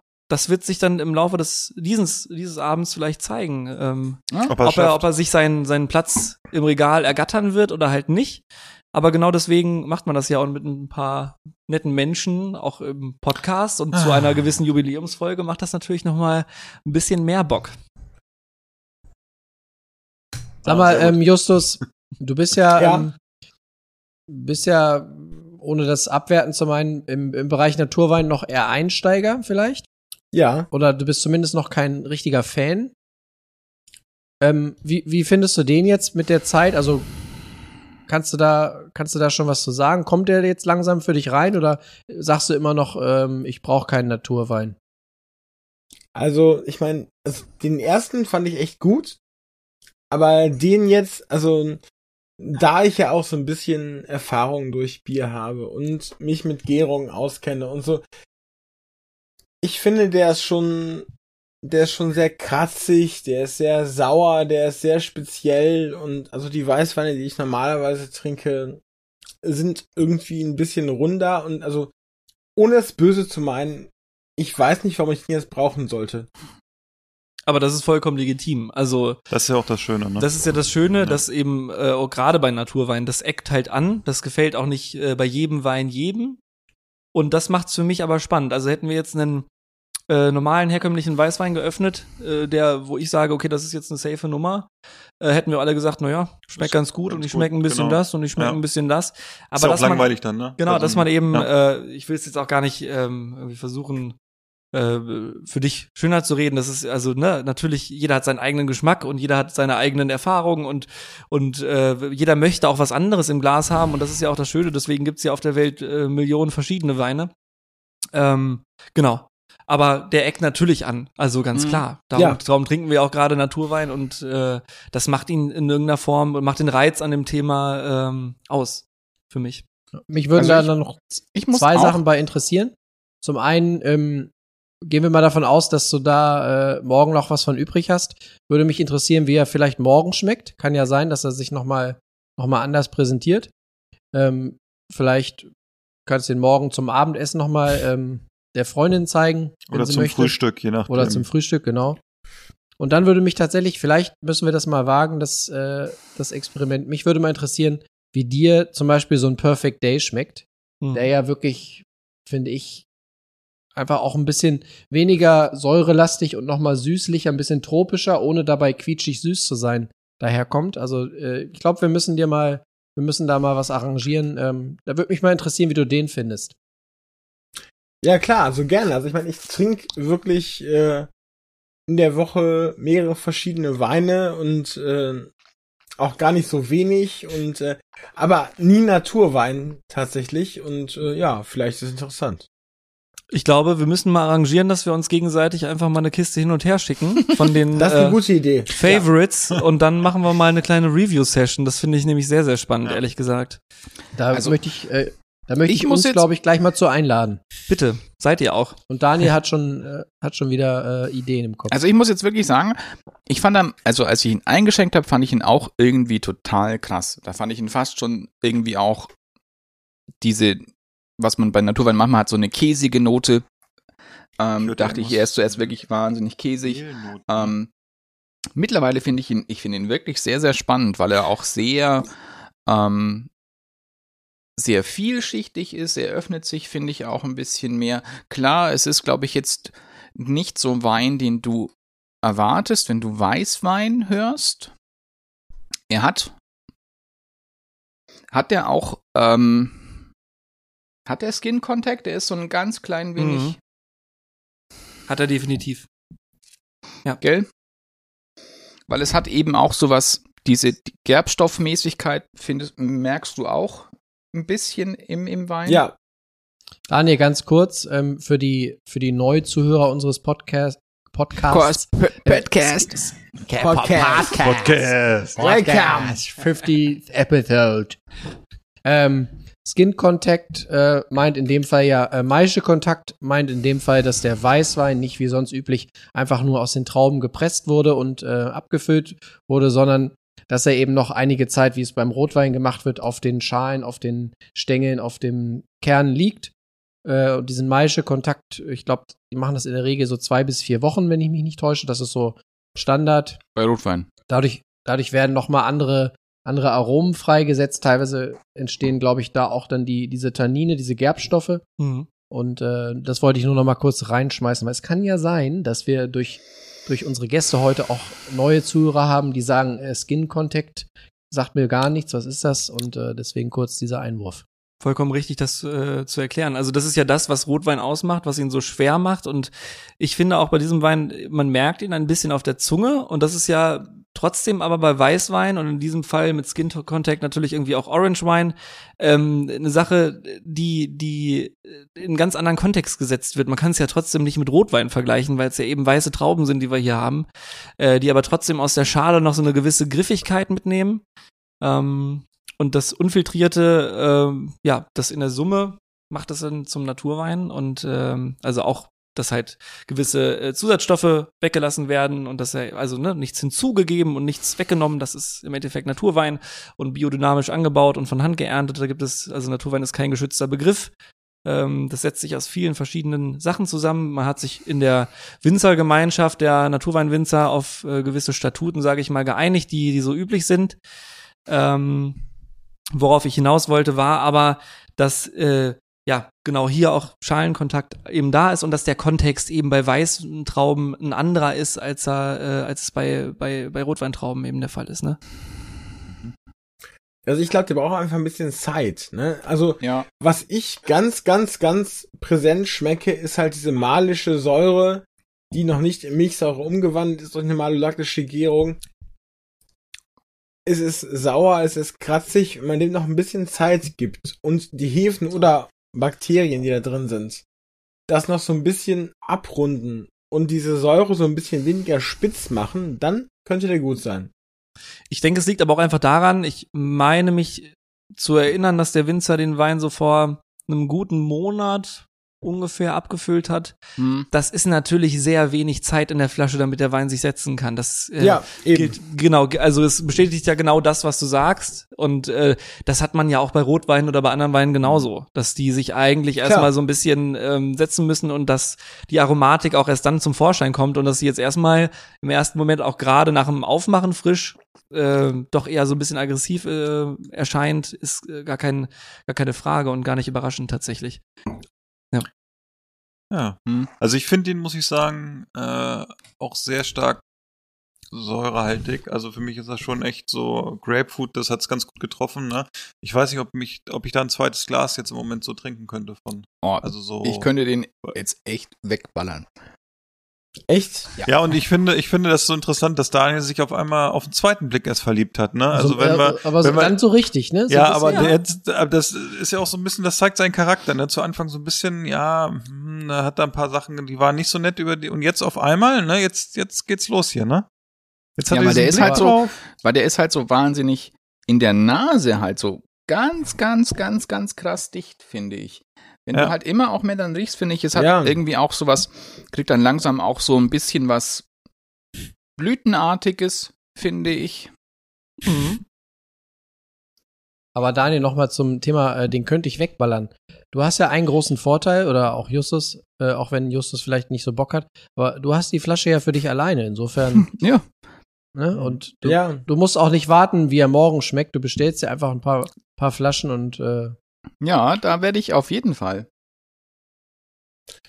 Oha. Ähm, äh, ich muss noch mal einwerfen, das, was wir jetzt gerade erleben, ist genau das, was ich im Alltag im Laden auch erlebe. Ne? Also Mhm. es gibt immer Menschen ähm, bei verschiedenen Weinen, auch gerade bei Naturweinen, wo sich das sehr, sehr spaltet, wo dann einige sagen, boah, das ist für mich jetzt gar nichts, den finde ich viel zu aggressiv und andere sagen, wow, den finde ich jetzt super interessant und das ist was für mich sehr Neues Das und das ja. finde ich super spannend und äh, genau das ist ja das, was wir jetzt gerade beobachten und äh, von daher, ja, finde ich das sehr interessant und erinnert mich auch an den Alltag im Laden eben. Ich, ich finde auch, dass man gerade bei, bei Naturwein, bei Leuten, die Naturwein nicht kennen, ruhig, gerade auch bei den Weißen, dazu sagen sollte oder dazu sagen kann, macht den ein bisschen früher auf, seht zu, dass er kühl bleibt, macht eine Manschette drum oder macht ein Kühlkissen unten drunter und gibt dem mal eine Stunde Zeit, schon mal auszulüften, damit du eben nicht dieses, wenn du ihn aufmachst, so dieses brachial, vielleicht hefige, sehr säurelastige hast, sondern und dann auch gleich sagst, nee, mag ich nicht, kann weg, sondern dass Mhm. du, dass du ihn gleich erstmal vorm Trinken öffnest und, und Luft gibst,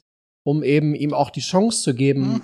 dich vielleicht irgendwie äh, zu überzeugen. Ne? Aber ich das glaube, ja beim normalen, beim normalen 6 Euro Weißwein würde ich jetzt nicht unbedingt sagen, äh, den musst Aber du. muss, muss, muss Naturwein, also Naturweißwein, der kalt ist, muss der atmen? Finde ich schon. Also ich finde, gerade bei Naturwein passiert durch, durch die, äh, durch die Sauerstoffzufuhr durchaus noch eine Menge. Mal Besonder- abgesehen von der Temperatur. Ja, besonders auch mit Skin Contact, da passiert einfach was. Ne? Man kennt das vom Rotwein, vom Dekantieren. Der öffnet sich, der setzt sich auch aromatisch ein bisschen und das äh, Mhm. beobachten wir ja bei allem, was irgendwie Skin Contact äh, hatte oder teilweise auch bei anderen Naturweinen. Ähm, äh, ja, erlebt man da einfach nochmal eine Veränderung. Aber was ich glaube ich auch finde, dass Blümchen- glaube ich halt eben auch auch jetzt eben Weißwein Natur Weißwein ähm, in der Aromatik in der Nase nicht erstmal ganz so verschlossen ist wie Rotwein, weil da glaube ich beim Rotwein noch mal die Gerbstoffe zu sehr überwiegen ist in dem Moment. Ähm, es aber halt eben auch einen schönen finde ich auch so einen so einen Kontrapunkt bietet, dass die dass die Nase sehr, sehr füllig, sehr komplex sein kann, dass es im Körper teilweise noch mal ein bisschen schlanker noch mal ist, aber dann zum Ende noch mal diese Gerbstoffe auch noch mit dazukommen, dass es da einfach in der, ich sage wieder mein Lieblingswort, eine, eine sehr schöne Trinkigkeit ergibt. Das ist eben, dass du es immer wieder so gerne trinken möchtest, weil es halt eben noch mal ein bisschen anders ist und dann eben auch, ja, vielleicht mal erstmal ein bisschen zu sauer, dann denkst du, ah, ich muss noch mal was trinken, dann trinkst du es noch mal. Es ist so ein bisschen vielleicht wie ein kleiner Chips-Effekt beim Wein. Für mich. Ja. Ja. Kann Und was viele ja, also ich höre jetzt gerade hier so zu und dann habe ich mir gedacht, ja, Daniel hat gesagt, so ein bisschen Blumigkeit, so ein bisschen vielleicht auch was Florales. Und äh, Jonas hat gesagt, gib ihm noch Zeit, ne? Und dann habe ich gedacht, ja, es ist ein Liedtitel von Blümchen, gib mir noch Zeit, ne? ich. Passend für diesen Wein. Aber das ist halt, finde ich, auch immer das Gefährliche, wenn man auch in Gesellschaft auch Wein trinkt, wenn irgendwie einer was sagt und es schmeckt nach und dann, dann schmeckst du das halt einfach, weil du es hörst. Klar. Ja, aber das ist ja ganz klar, so sind wir ja gestrickt, ne? Also wenn jetzt ein, stellen wir uns mal vor, einer hätte diesen Wein irgendwann in der Pause aufgemacht und hätte gesagt, puh, ob der gut ist, weiß ich nicht, ne? Und 20 Minuten später ist er, würde er sich am liebsten da in eine Badewanne volllegen, ne? Also, Ich, über, ich überlege die ganze Zeit, mh, an welches Gericht mich diese, diese Butternase erinnert. Also, ich finde, wenn du jetzt dran riechst, ich habe ja nichts mehr im Glas, ich hatte ja nur so ein bisschen, finde ich, im ersten Moment, wenn man dran riecht, man könnte auch meinen, es hat so ein bisschen was, eine Karamellnote jetzt mittlerweile, so ganz leicht irgendwie. Man, also, Ja. einmal, wenn man so kurz dran riecht, so eine, Da bin ich absolut bei dir. Ich habe den äh, Jahrgang davor von dem Silvaner auch getrunken, von Andy Weigand. Und der war karamellmäßig Mhm. noch mal ein bisschen äh, intensiver. Das liegt aber auch daran, dass der vermutlich äh, noch ein bisschen länger in der Flasche war. Vielleicht auch Ja. daran, dass es einfach ein anderer Jahrgang gewesen ist und die sich unterscheiden. Aber das, finde ich, macht für mich ein Silvaner auch aus. Das ist so karamellig tatsächlich. Okay. Ist, Mhm. Ja, das meinte ich auch eben mit den Silvaner-typischen Aromen. Mhm. Ähm, karamellig trifft es sehr gut, aber ich glaube, das ist momentan noch ein bisschen durch, durch diese äh, Grapefruit, ja, sagen wir mal, überlagert. Ne? Ähm, ist vielleicht ein Wein, von dem man sich jetzt drei Pullen kauft oder mehr und das äh, alle, genau, alle vier, fünf Monate mal eine aufzieht und guckt, wie sich der entwickelt. Und ich äh, meine relativ sicher behaupten zu können, dass das immer spannender wird. Genau das war mein Gedanke. Ja, aber ich meine, so fair enough. Also mein Lieblingsweißwein aus Deutschland ist gerade ein äh, Weißburgunder aus Rheinhessen. Und der ist halt nicht so kantig. Der kratzt nicht im Hals. Der ist äh, leicht fruchtig, der ist trotzdem noch so einigermaßen trocken. Davon könnte ich drei Flaschen am Abend trinken. Aber ich finde, also dieser Wein, und das meine ich gar nicht böse, aber der ist echt anstrengend. ja, also Ja. ich kann die Meinung absolut nachvollziehen. Äh, bin ich voll bei dir in irgendeiner Form. Ähm, ich glaube, wie gesagt, also das hatten wir eben auch schon mal thematisiert, dass man bei Naturwein diese eine Schwelle überwinden muss. Das ist vielleicht auch noch mal so eine Geschichte, obwohl du ja absolut kein äh, Neuling bist, was was äh, äh, Feuerstein. Aromen rausschmecken ähm, angeht. Ähm, genau. Er ist halt Ja, einfach, er hat, er hat einen speziellen, einen speziellen Zug und den, den mag man oder man mag ihn nicht. Ja. Wenn man ihn nicht mag, dann äh, braucht man da auch nicht noch fünf Tage von, von probieren. Es sei denn, es passiert halt die nächsten Tage noch was. Aber er ist schon auch ein Spalter, glaube ich. Also gerade der jetzt hier, ne? Genau, ist er auch, zugegebenermaßen, absolut. Ich meine, wir haben uns ja jetzt alle ins kalte Wasser äh, geschmissen.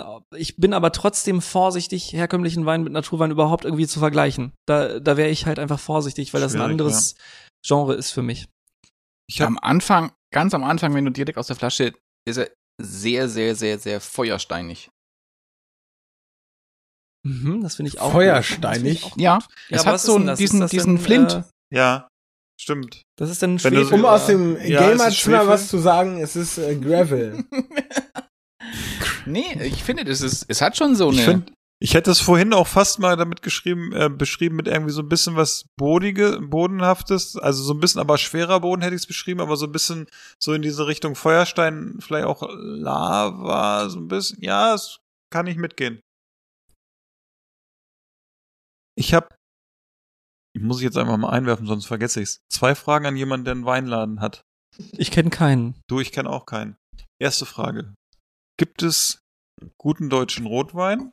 Und die zweite Frage, die ich habe, ist, gibt es eigentlich in so einem Weinladen auch äh, Flaschen, also Resteflaschen dann irgendwie, die Hm. dann offen stehen? Und wenn ja, Wer holt die?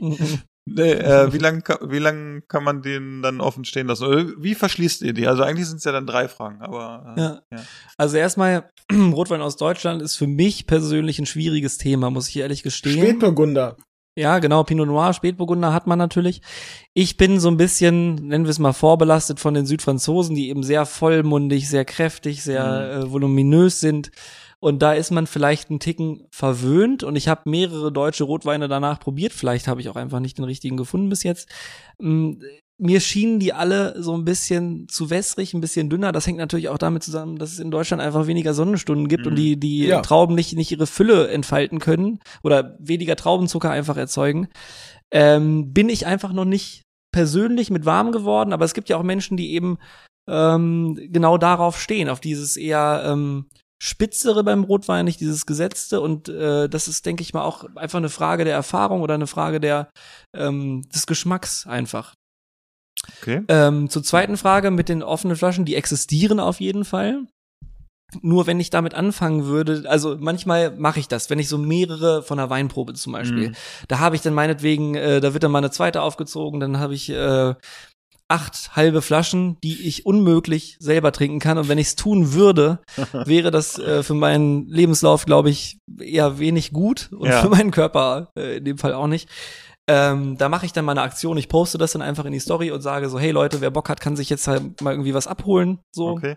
Ähm, genau. Ich glaube, ich war da auch schon mal da, oder? Ich glaube, dich habe ich Ich da auch schon mal hier äh, Jonas, gesehen. Jonas war schon da, bevor es bei Also- Instagram war. Also Reste abholen kann ich. Ja, ja. genau, so in der Form mache ich das. ja. Ähm, genau, die dritte Frage war, wie lange man so einen Wein offen lassen kann. Ja, oder, die wie man ihn Frage, die ich anschließen würde, genau, verschließen. Ja, Ja, ja. Also ich habe so einen Vakuumverschluss, wo man Okay. einmal ähm, den, äh, die Luft rauspumpt. Ja. Ähm, das mache ich aber davon abhängig, wenn ich jetzt sage, okay, ich habe morgen sowieso irgendwie vor, den möglicherweise wegzutrinken, dann stelle ich den in den Kühlschrank und das soll Mhm. ausreichen für mich.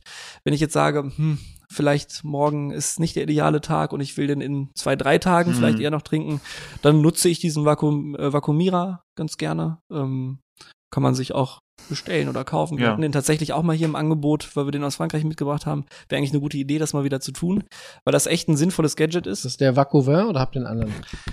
Mm, Ich glaube, das war tatsächlich nicht der Vacouvin, das war ein anderer. Ich könnte die Marke jetzt so gar nicht ähm, sagen, ehrlich gesagt. Äh, aber das ist ein sinnvolles Gadget und so kann man Wein dann auch haltbarer machen. Okay. Ne? Ja, danke. Genau. Ja, so, so still hier irgendwie bei uns im Podcast. Kann, das das, das kenne ich ja heute gar nicht von euch. Was ist denn hier los? Nee, also, also der Wein, also den finde ich wirklich, ich finde den sehr spannend. Das ist schön. Dass wir dir heute eine Freude gemacht haben, Daniel. Das, das, das erwärmt uns. Ne? Und gerade dem, der im Prinzip äh, Naturwein kennt wie kaum ein anderer. Ich nehme Aha. das als hohes Lob auf. Das würde ich sagen. Also das, was wir ich würde, an Andi Weigert würde- Ich wollte äh, gerade genau. sagen, da kann sich auch der Andi äh, ganz schön Ich würde freuen, fast dass, sagen- dass unser äh, Häuptling der trüben Scheunen äh, den so interessant und sich quasi so rein verliebt Capo hat. di tutti capi. Das ist ein, Ritt, ein Ritterschlag sozusagen aus Augsburg. Ja. ja, da bin ich jetzt mal gespannt gleich. Also, wir warten noch einen kleinen Augenblick, ne, weil noch nicht alle Gläser leer sind. Aber was es aus Düsseldorf dazu passendes gibt. Ne? Killpitch. Killepitch. Ja, den durfte ich ja auch jetzt vor drei Wochen oder so mal probieren. Das Teufelszeug. Ähm, Mochtest du den? ha, wie bitte? Mochtest du den? Äh, wie gesagt, von meinem Schwager, die Freundin kommt ja aus Düsseldorf und die hat den als Willkommens, also so als das erste Mal bei uns war, mitgebracht. Und es war nur eine kleine Flasche, also ich glaube 005 oder so ist das. Äh, und, oder 0375 war es sogar nur und da ist immer noch die Hälfte da. Aber er hat wirklich gut geschmeckt. Aber wir haben Möchtest du mehr? lieber nicht, lieber nicht. Ich habe ein bisschen Respekt vor dem, was du erzählt hast. Und dann habe ich äh, so nur zwei, drei kleine getrunken. Aber er ist auch sehr süß, muss ich dazu sagen. Aber Ja, nicht schlecht. Ja. Ihr seid, ihr seid ja Süße da im Westen, ne? Habe ich gehört. die sind total cute. Cute. Cute ist auch ein schönes Wort immer wieder. Ne? Ach ja. Daniel, wie ist denn das eigentlich so? Wenn man heute ein bisschen Gas gibt, wann musst du morgen raus? Ähm, arbeiten muss ich um zwei. Ah, das ist ja entspannt. Ist ja ganz Ja. ruhig. Das geht. Gut. Das Das geht. sollte man schaffen. Mal keine Hochzeit morgen. Zum Glück. Oh, das ist aber ungewohnt für einen Sommer auf den, und dann noch Ja. Samstag. Nee, du, ich bin mal ganz froh. Also reicht schon wieder mit Hochzeiten. Das ist schön, wenn man äh, den motivierten Fotografen dann auf der Hochzeit hat, ne? Mor morgen ist eine Taufe, von daher. Ah, okay. Ja, gut. Ah, cool, Reportage. Ja. Ja, ne? Na, We hoffentlich. wenig gestellte Fotos und so. Ist Ja. immer Hoffentlich breche ich das Kind nicht an. Endlich die Gelegenheit zum Weihwasser saufen. Justus, äh, sag mal, ja, du, du hast ja vorhin äh, meine Frage, sagen wir mal, grob angerissen, wer so zu euch kommt. Ähm, was sind denn das für, also was ist das für eine Altersstruktur und ähm, gibt es auch so Leute, die quasi mh, schon geplant zu euch kommen, aber eben noch ohne Vorwissen, quasi so ganz neugierig, die sagen, ich habe gehört, bei euch gibt es und was ist denn dieses Craft Beer und wie schmeckt denn das und also erzähl doch noch mal so vielleicht ein paar paar schöne Anekdoten von Leuten, die die einfach positiv vielleicht auch überrascht waren. Was was habt ihr da für eine Altersstruktur? Ja, also ich meine, also die Leute sollten schon 16 sein, weil sonst dürfen sie das Bier nicht kaufen. ähm, und In den meisten Fällen 16. darüber ist es echt wirklich gemischt. Das kannst du, glaube ich, echt nicht am Alter festmachen. Es gibt Leute, die kommen, also diese GeschenkkäuferInnen sind halt relativ häufig, die sagen, ja, ich brauche sechs Biere, äh, ein Geschenk darf nur 30 Euro kosten. Sagst du, ja, gut, äh, dann hier äh, das Pilz und das Pilz und das Pilz. Und naja, also die Leute, die vorher nicht in dem Thema drin waren, die reinkommen, die kaufen auch keine spannenden Craft-Biere. Hm. Das ist echt wirklich, glaube ich, gesetzt. Hm. Habt ihr denn so, wir hatten das ja hier vorhin, ähm, dass man jetzt mittlerweile hier auch äh, gläserweise vom, vorm Laden mal, mal probieren kann und sich quasi auch reintrinken kann in neue Thematiken. Hab, habt ihr solche Aktionen auch, dass ihr mal irgendwie, habt ihr so ein, so ein, so ein Hinterhof, irgendwie habt ihr da, du stehst ja auch manchmal am Fass. Was hat es denn damit Ja. auf sich? Habt ihr da so, so Tage, wo ihr die Leute ein bisschen anfixen könnt? Also wir haben schon so Open Tap Tastings, da kannst du hinkommen, dann zahlst du 10 Euro, kannst drei Bierproben trinken und danach die fünf verschiedenen Fässer äh, für 5 Euro das Pint und 3,03 Euro 03 durchtrinken. Das geht auch, aber das ist halt auch mehr so Konsumtrinken, ne? Also da kommen auch Leute nicht auf neue Sachen drauf. Mhm. Aber da habt ihr doch bestimmt auch mal den ein oder anderen spannenden äh, Biertropfen auch äh, im, im Angebot, dass man dann schon mal gucken kann oder nicht. Also Ja, klar, also die Leute können auch alles trinken, was in den Kühlschränken ist. Wir haben äh, zehn Kühlschränke mit Bier. Mhm. ich wenig. Aber die richtigen Craft-Bier-Leute, die kommen halt hin, kaufen was, nehmen es mit nach Hause Ja. und Mhm. äh, trinken das da. Hm. Ja. So, Alles andere ist dann wahrscheinlich so eine preisliche Hürde, die man auch nicht unbedingt gehen will als Neuling oder genau. ja, ja. Aber die Diskussion habe ich bei mir im Freundeskreis auch. Also nehmen wir mal an, ich würde ganz gern mal ein Craftbier trinken. Äh, dann hast du echt immer die Diskussion äh, mit den Leuten. Ah, also manche sind ganz offen. Das ist, glaube ich, wie mit Wein, mit Rot oder Weißwein gibt's ja auch äh, Präferenzen, die dann ganz offen sind, das auch probieren. Oder auch gleich von vornherein sagen, nee, das schmeckt nicht. Oder dann sagen, ja, es schmeckt zwar, aber ist ja viel zu teuer für Bier. Ne? Also dann siehst Ja. du auch diese Wertschätzung Ja, fürs Produkt, ne, die ist dann gar nicht vorhanden, weil man dann doch vielleicht sein, weiß ich nicht, sein Industriebier von der Top 5 Brauerei in Deutschland kauft oder so, was dann irgendwie im Angebot, wo der Kasten, keine Ahnung, was auch immer kostet. Ähm, aber es ist halt, es, du, die, die, kriegst du halt dann auch nicht weg, ne, von dem Standard.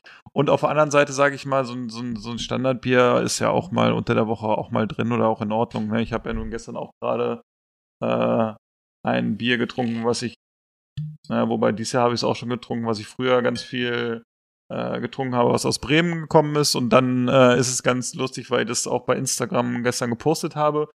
Und ich dann Freunde habe, die äh, mir schreiben, wie, du trinkst auch normales Bier? Ne? Und äh, naja. Ist auch ein Thema, mit dem ich immer sehr viel Ja. hasseln muss, muss ich sagen. Ja, Wie, du trinkst überhaupt auch Bier? Das hätte Ja, ich ja ja. gar nicht gedacht. ja.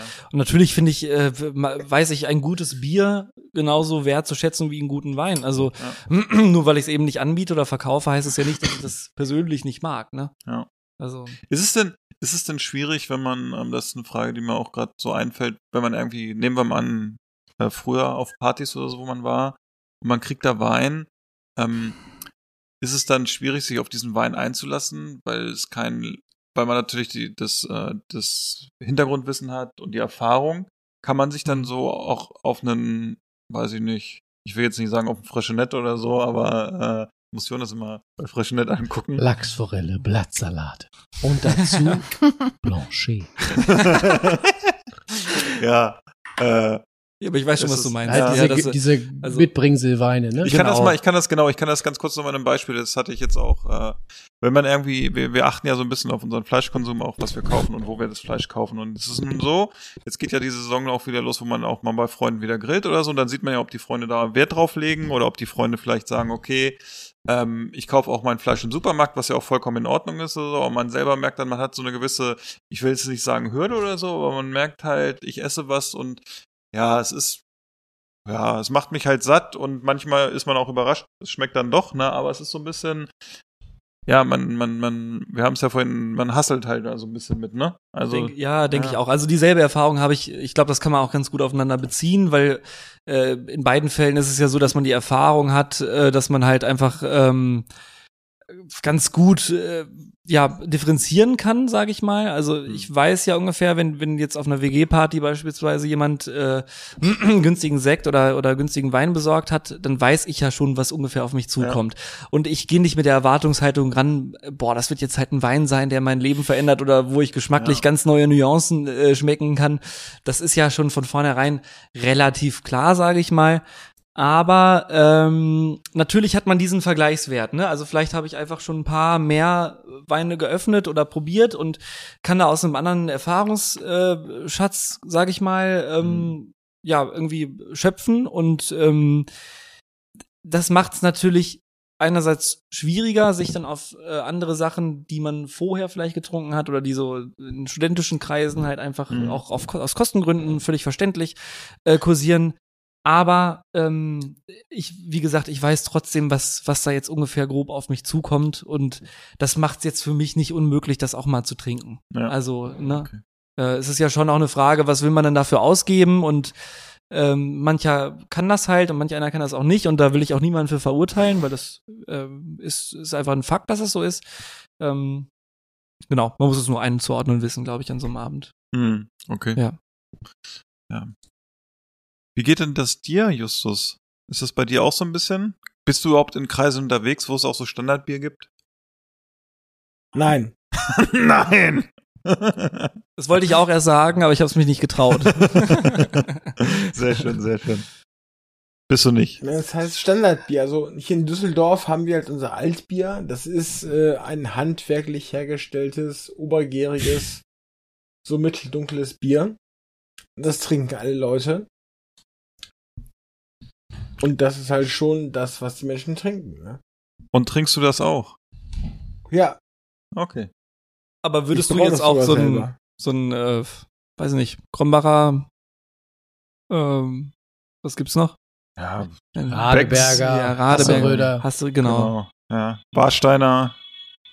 Würdest du das auch trinken? Ja. Wenn es angeboten wird, ja, aber sonst nicht. Ja, okay. Du würdest es dir nicht selber kaufen. Kann ich verstehen, mache ich auch so. Sehr gut. So, ne, Wir, wir sind gerade ein bisschen abgelenkt, weil hier gerade Es ist total cool. Erst kommt die Polizei und dann kommt die Musik, ne? Ja. herrlich. Geht's ab. Ah, ja, ja, es ist Linden, es ist, äh, es gehört äh, dazu es ist, so ein es ist. Leben, es ist lebendig. Leben, ja. ähm, Oh, kommt ja. der nächste. Jetzt stelle ich mal eine vielleicht etwas banale Frage, aber irgendwie li liegt sie nahe aufgrund auch unserer Gäste und der Thematik, die wir heute haben. Ist Naturwein so ein bisschen das Craftbier der Weine? Also gibt es da gibt es da äh, eine eine Connection, eine Verbindung? Ist es Zufall, dass diese diese Ausprägungen gerade heute bei uns hier äh, Thema sind? Wer will zuerst? Bitte. Oder anders Also- gibt es Parallelen? Kann man das vergleichen? Kann man es nicht? Ist es Zufall, dass das in unserer Gesellschaft äh, eine, ja, oder in unserer Generation eine Rolle spielt? Eine Generation, die sich zunehmend auch mit, mit Nachhaltigkeit, mit, mit Back to the Roots, Back to Basics, äh, Mm, nee, ich würde es, glaube ich, gar nicht, gar nicht so sehen. Was man, glaube ich, jetzt Ja. bei diesem Wein, bei dem wir gerade getrunken haben oder gerade noch trinken, glaube ich, jetzt so ein bisschen mit reinnehmen kann, ähm, die Sachen, die man in diesem Wein schmeckt, eben diese, diese Buttrigkeit, dieses Karamellige, wäre in einem, ja, es wäre in einem traditionellen Wein fast ja schon eine Fehlnote. Ja. Kann man doch, also, weil, also, da muss ich jetzt nochmal mit Justus nochmal, wenn man jetzt, wenn man jetzt bei Bier ist und man, man schmeckt in einem Bier eine buttrige Note, die teilweise stilistisch ähm, richtig sein kann, an sich aber eine Fehlnote Ja. ist, weil es ist Diacetyl. Das heißt, man hat Genau. was nicht richtig gemacht innerhalb des Brauver oder des, des, des Gärungsprozesses. Oder was gewollt. Ne? Ja, weil eben, wenn man jetzt eben so denkt, buttrige Biere sind oftmals Biere, die tschechische Biere sind, Pilsner Biere sind, wo es auch erwartet wird, dass man da eine gewisse, eine gewisse Butternote auch schmeckt, die in einem, in einem ähm, Tasting oder in einem, einem, es gibt ja dort auch im, im Bierbereich ja doch noch viel, viel, viel, viel enger abgesteckte Werte, wie Bier zu sein hat eigentlich. Wenn man es, glaube ich, so- das kann man sich, glaube ich, gar nicht vorstellen, wenn Ja. man sonst Bier eigentlich nur so als Bier trinkt. Was Bierstilistik anbelangt, gibt es sehr, sehr, sehr, sehr, sehr, sehr strenge Richtwerte, wie Bier in dem jeweiligen Stil schmecken soll. Genau. Und das ist bei, bei Wein, glaube ich, nicht ganz so stark ausgeprägt, weil bei Wein ist es man gewohnt, dass es Wein in unterschiedlichen Jahrgängen einer unterschiedlichen Schwankung auch unterstehen. Das ist bei Weintrinkern ganz normal, dass Jahrgänge unterschiedlich schmecken dürfen. Das hat man nur bei so ganz, ganz großen Weinhäusern, irgendwie auch teilweise eben, dass man halt eben Cuvées macht, dass die immer gleich schmecken, ähnlich auch wie, wie, wie Whisky immer gleich schmecken soll, der halt auch geblendet wird. Aber da hat, glaube ich, Wein nochmal so ein Alleinstellungsmerkmal, dass es okay ist, dass Wein, der natürlich auch sehr, sehr stark vom, vom Terroir abhängt oder eben auch von, von klimatischen Bedingungen abhängt, dass es da ganz normal ist, dass Wein unterschiedlich schmecken darf. Deswegen ist es da, glaube ich, nochmal ganz, ganz, ganz anders auch, auch zu sehen, dass wenn man, glaube ich, wirklich in diesem Bierthema auch mehr drin ist, dass wirklich Bier eigentlich fast noch strenger ist, in dem wie Bier sein darf, als, als Wein. Und dass man da, glaube ich, von diesem, von diesem Craft Beer Gedanken, dass man sich davon lösen muss, dass das jetzt irgendwie alles Menschen sind, die jetzt mal so richtiges Bier brauen wollen. Die so ganz nicht so Ja. dieses, dieses Industriebier machen möchten, sondern was ganz anderes. Aber das ist letztlich, wenn man mal wirklich auch eben in so einem, in so einem, in dem, in so einem Bereich von dem Biersommelier auch ist, dass es wirklich eigentlich total streng ist, in welchen ähm, Bereichen oder Parametern sich jeweils ein Bierstil auch bewegen darf, damit es dieser Bierstil auch eigentlich ist. Klar, ja. Ja, Das war, das war irgendwie Aber malerisch, ne? vielleicht als Übergang trinken wir direkt äh, das nächste Bier. Ja, und das wollte ich nämlich sagen. Wir sollten so langsam, äh, ich sehe hier, als wenn wir hier in so einem englischen Pub sind und so langsam wird die Glocke geläutet. Ja, wo sind eigentlich die Erdnüsse, wo wir schon bei Pub sind? Ja, weiß ich nicht. Irgendwie. Äh, Bambricks Brown Ale. Ich, ich muss noch mal einen, einen Satz auch noch dazu verli verlieren. Was diese, diese beiden Bewegungen mit dem Craft Beer und mit dem Naturwein möglicherweise verbindet, ist ja, dass es eine eher moderne oder junge Bewegung ist. Kommt mir zumindest so vor. Ich kann nicht fürs Craft Beer sprechen, aber es kommt mir da von außen gesehen äh, so ein bisschen so vor. Und ich habe vielleicht an Sach also in Craft Beer, ich habe nicht viele probiert, wie schon ähm, leider, wie ich schon vorher gesagt habe. Aber ähm, ich habe auch da sehr fruchtige Noten eben rausgeschmeckt, dass man teilweise so eine Grapefruit deutlich mal rausschmeckt und solche Sachen. Ja. Und ich finde, geschmacklicherseits ist diese, diese deutliche Fruchtnote, dieses, ähm, ja, vielleicht auch diese eher präsente Säure, das wäre für mich zusammen mit dem, mit dem modernen, jungen Charakter, das wären so Sachen, die diese beiden Bewegungen für mich vereinen. Ähm, aber ob die vergleichbar sind oder nicht, wurde ja gerade von Daniel eigentlich relativ gut zusammengefasst. Wobei finde ich ja. schon auch da anschließend sagen würde, was sie schon auch vereinen, ist vielleicht ein gewisser Mut, Dinge mal anders zu machen. Ja, genau. Ne? Mal ähm, mutig zu sein, äh, auch zu experimentieren und nicht zu sagen, äh, wir sind jetzt hier die, die Brauerei aus dem Fernsehen und wir machen unser Bier seit 1823 immer gleich, sondern äh, es geht einfach auch darum, neue Leute abzuholen und einfach mal neue Dinge auszuprobieren. Und in dem Bereich, finde ich, äh, ähneln sich die, die beiden Richtungen schon. Ja, Weil genau. diese das meine ich krassen, ja. diese Mhm. krassen äh, charakterlichen, vielleicht auch mal unbekannten Noten, die es die es beim Naturwein gibt und, und diese, äh, diese Fehltöne oder so, ähm, die findet man ja vielleicht schon eher in dem Craft-Bier als in dem Bier, was du im Supermarkt üblicherweise kriegst, ne? Und das Aber kannst jetzt- du ja aber auf Naturwein auch ummünzen. Ja. ja. geht mal Bier Ja. holen. Ja, wir, wir Ja, schicken gerne. mal den Hausherrn zum Ja. Kier. Ja, äh, das ist zum, das Schöne. Zum Kühlschrank. Biergarten. hier, ist der, hier ist der Hausherr verantwortlich für uns. Gehe ich schon mal, ich mach schon mal auf. Ja, vielleicht kann Justus mal einläuten, was wir jetzt äh, Feines trinken. Ui. Ein Brown Ale. Aha. Ein ganz unbeliebter Bierstil, aber es ist sehr lecker, Warum ist es unbeliebt? weil es malzig ist. Das mögen Leute nicht. Okay. Ist das wieder, ist das so, so, Ah, dieses, so, ein, dieses- so ein süßer dieses- Nachtisch, der uns dieses hier, Hemd- Nee, Dieses nee Hemd absolut von- nicht. von Daniel passt auch zu allem heute, das ist ne? ein äh, Everyday-Bier. Und äh, von wem ist dieses Brown Ale? Kannst du was zur Brauerei erzählen? Ja, von Ballykill Kevin. Das ist äh, eine Farm, die seit dem Mittelalter existiert und die in der 16. Generation beschlossen hat, dass man von Getreideanbau allein nicht mehr leben kann in Irland und deswegen angefangen hat, Bier zu brauen. Aber tatsächlich, das Getreide für das Bier kommt von dieser Farm. Zu 100 Prozent. Hatten wir das im Tasting auch von denen zufällig? Nee. Nee. Da hast du es aber erzählt, die Geschichte, glaube ich. Da hast Nee. du es beim letzten. Ach, du erzählst so viel Geschichten immer, aber ich habe schon Ja. mal gehört. Ah, das ist schon wieder so ein, so ein Betthupferl zum Schluss, ne? Ah, geh bitte. Na. Bei Tupferl haben wir andere Sachen. Das war jetzt positiv. Äh, ausgedrückt. Oh, Daniel trinkt schon, riecht schon, Daniel ist schon gleich wieder verliebt. Ja. Du, ich glaube generell ist der heute, der verliebt sich schnell, ne? Ja. Oh, Ja, Heute ist er angezündet, ne? Also ich kann ja schon mal, frei und ungebunden. ich kann ja schon mal ein bisschen was sagen zum Bier. Also, mal.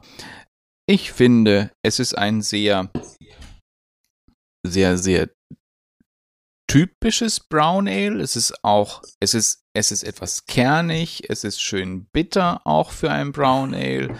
Es hat eben auch diese typischen Röstnoten, die ein Ja. bisschen in so eine oder eigentlich sehr deutlich in schon eine sehr, sehr, sehr, sehr bitterschokoladige Richtung auch gehen, Ja. röstig sind. Es hat schönen Körper auch insgesamt. Ähm, es ist auch ein bisschen astringierend auch im Mund, wie man es vielleicht auch Ja. von, von Kaffee auch kennt, eben auch durch dieses, Mhm. durch dieses Rösten. Eben deswegen auch wieder auch ein sehr, ein sehr trinkanimierendes Bier, finde ich. Trink animieren. Ich Ja. lerne heute Wörter, die, die, die muss ich in meinen aktiven Spra äh, Sprachwortschatz übernehmen. Trink animierend. Ich finde schon, weil es hat eben auch sowas, was sehr Trockenes, wenn man es auch vielleicht ein bisschen Mhm. vergleichen möchte. Es hat noch nicht ganz dieses Pelzige wie, wie Tannin auch im Mund entwickelt, aber eben auch eine sehr, eines etwas sehr Ausfüllendes, sehr Trockenes im Mund. Natürlich durch Hopfen in dem Fall bedingt am meisten. Weil es ist schon, es hat schon eine deutliche Bitternote, es hat, es hat deutlich Ibu, würde ich jetzt schätzen. Es hat wahrscheinlich, wie viel Ibu hat das? Über 50? Steht, glaube ich, nicht drauf. Ich, hätte, ich, ich schät- würde mal so aus dem Bauch aus so 65 schätzen. nee, Nee, zu viel? Noch mehr. weniger. Weniger. Oha.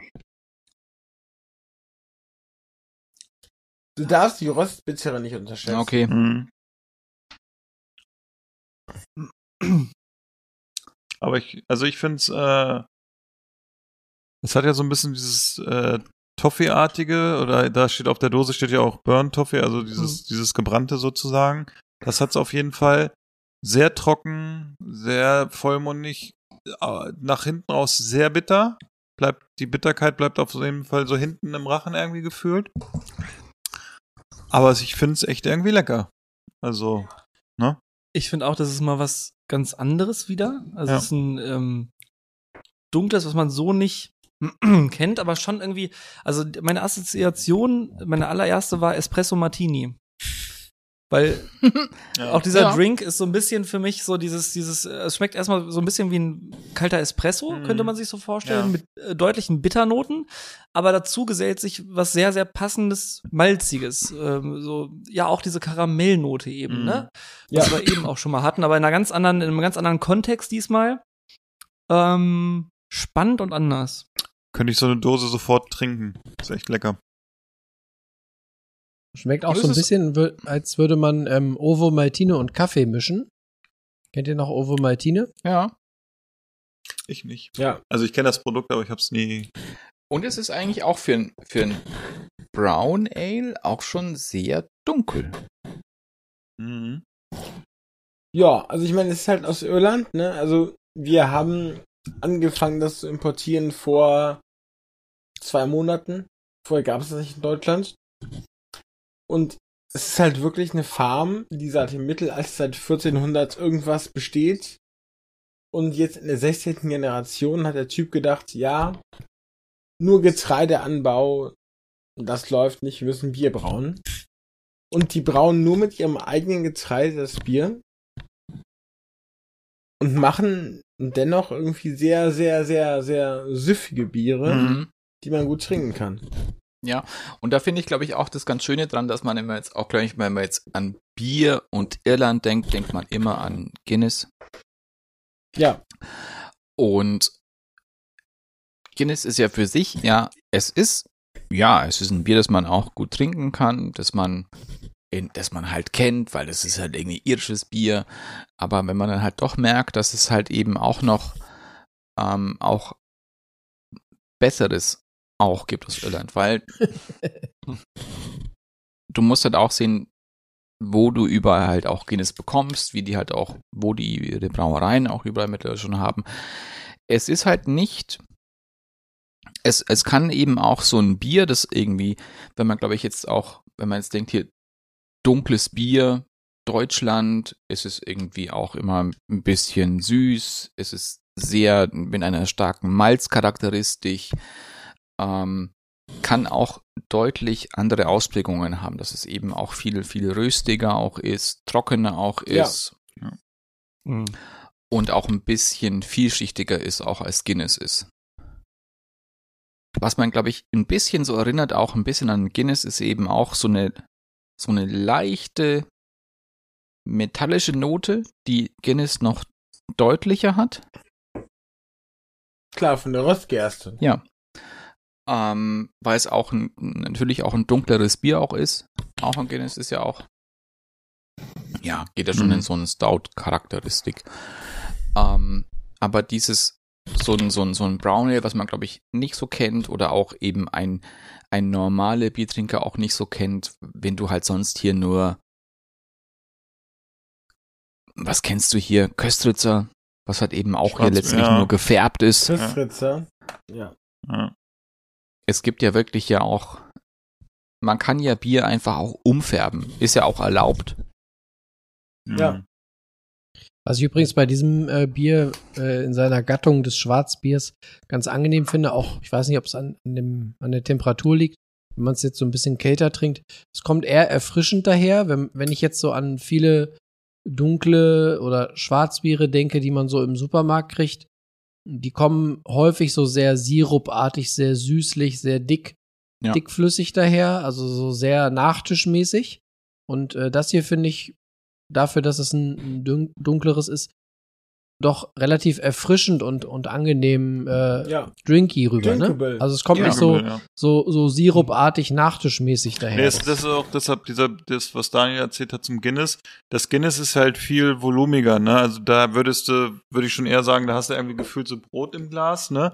Und hier ist es echt so, das könnte ich mir auch an einem, an einem warmen Sommertag so wie heute vorstellen. Weil es einfach, es ist halt irgendwie so trocken, aber es ist auch so erfrischend. Deshalb, ich habe gesagt, äh, könnte ich mir echt nur vorstellen, so eine Dose, also aus dem, also ein Glas natürlich, äh, so einfach so mal zu trinken, ne? Wobei auch wirklich ja auch dieser große Unterschied eben auch zwischen Guinness und jetzt eben gerade diesem Brown Ale, der auch ist, ist eben auch Art, die Art, wie es gezapft wird, eben auch, Mhm. dass es eben mit Stickstoff Klar. gezapft wird.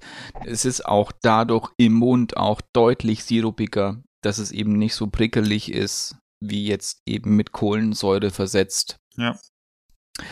Wie das, glaube ich, auch, was man halt auch hier gar nicht so kennt, was wir, glaube ich, aber auch, was wir ja eben auch beim Biertasting ja auch mal so kurz angeschnitten hatten bei Brauartbritische Biere, was du hier so gut wie nicht bekommst, ist sowas wie ein Cask Ale oder ein Real Ale, Ja. das eben wirklich über über so Pumpen auch gezapft wird, die Ja. nicht sehr stark mit Kohlensäure versetzt sind Gar nicht. wie du es Ja. auch mit vielleicht in Deutschland noch am ehesten vergleichen könntest, was der Justus auch kennt, es wäre U. Au. Ja. Äh, U, äh, ungespunnetes Bier, also ein, das heißt ungespunnet, dass halt eben auf dem Bierfass kein, kein Spund mit drauf ist, also kein, das wird nicht verschlossen, deswegen kann auch hier die, jetzt CO2 entweichen. Es hat nicht so viel CO2, es ist nicht so prickelig, es ist ein bisschen bekömmlicher in dem Sinn.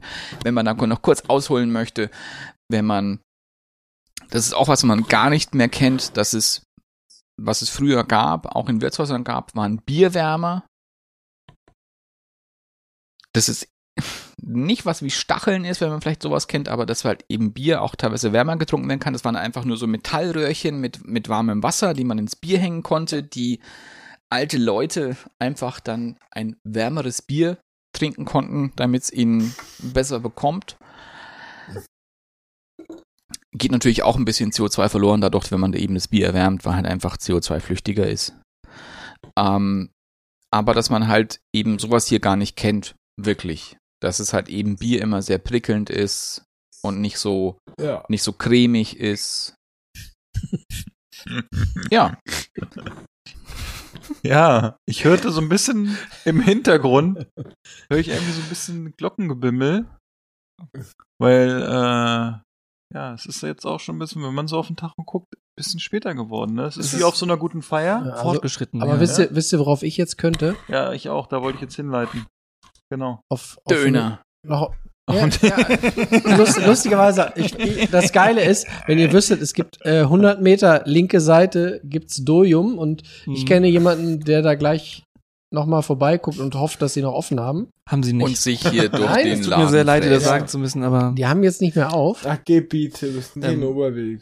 ich will aber trotzdem einmal noch kurz den, den äh, Schwenk zu dem Kohlensäure-Thema wagen. Und zwar, ich habe letztens ein gezapftes Guinness getrunken und dort war die Kohlensäure sehr, sehr niedrig. Ich weiß nicht, ob das charakteristisch für das Guinness ist oder Ja. ob das, Ja. weil ich meine, man kann das auch regulieren beim Zapfen, wie viel Kohlensäure, also zumindest wurde mir das gesagt. Ich weiß nicht, wie das im Einzelnen funktioniert. Es wird der Kopf geschüttelt, kann man nicht.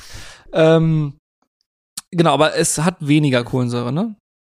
Ja. Ja, ich finde hier zum Beispiel im Vergleich bei diesem Bier die Kohlensäurestruktur angenehmer, weil es es macht's für mich erfrischender Mhm. und und äh, besser, wenn das ein bisschen mehr Kohlensäure hat. Und äh, bei Guinness habe ich immer so dieses, ah, es wirkt irgendwie schon am Anfang so ein bisschen abgestanden äh, mäßiger. ja, und ja. das das das hat mich so. wirklich, das hat mich wirklich gestört, auch beim Trinken, obwohl bei frisch gezapften ist man ja schnell eigentlich immer dabei zu sagen so, oh, frisch gezapftes Mhm. Bier super.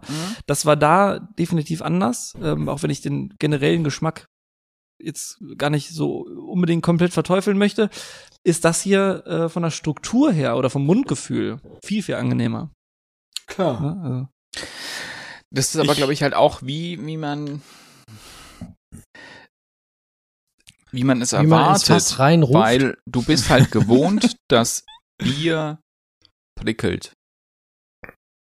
Wenn du es aber halt auch in England bist und eben halt auch wirklich auch Biere wie halt ein, ein Cask Ale oder Real Ale halt auch gewohnt bist, ähm, ist es halt auch ein anderer erwartbarer Geschmack für dich. Weil, ja, du kennst es halt einfach so. Und es ist halt eben hier im europäischen Ja. Raum so, dass du halt einfach Bier kennst. Es muss halt eben mäßig bis stark prickeln. Oder es gibt halt eben auch noch Bierstile, die noch deutlicher prickeln, eben wie ein, wie ein Saison, das halt eben fast schon, schon so eine, eine Sektcharakteristik haben kann. Das kennt er ja eh nicht. Neu. Okay, Und her. wisst ihr, wisst ihr was, scheißen in den Auspuff. und, wisst- und wisst ihr, was so richtig prickelnd jetzt wäre? Bist du deppert. Wenn jemand ein richtig dickes Ding jetzt mal rausholt, So ein, So so ein einen dicken Schinken, Döner. ne? so einen richtigen So dicken ein- so ein- Schinken, ne? So einen Ganz dicken Schinken. und mal richtig um hier, unsere, unsere treuen Zuhörer noch mal bei der Stange zu halten. ja, und mal richtig auf die Traditionskacke haut. Auf Ja. die Rubrikenchronik. Ja. Da habe ich, Oh. da hab ich mir jetzt auch ein ganz. Der muss jetzt nicht Schublattland, ne? Nee.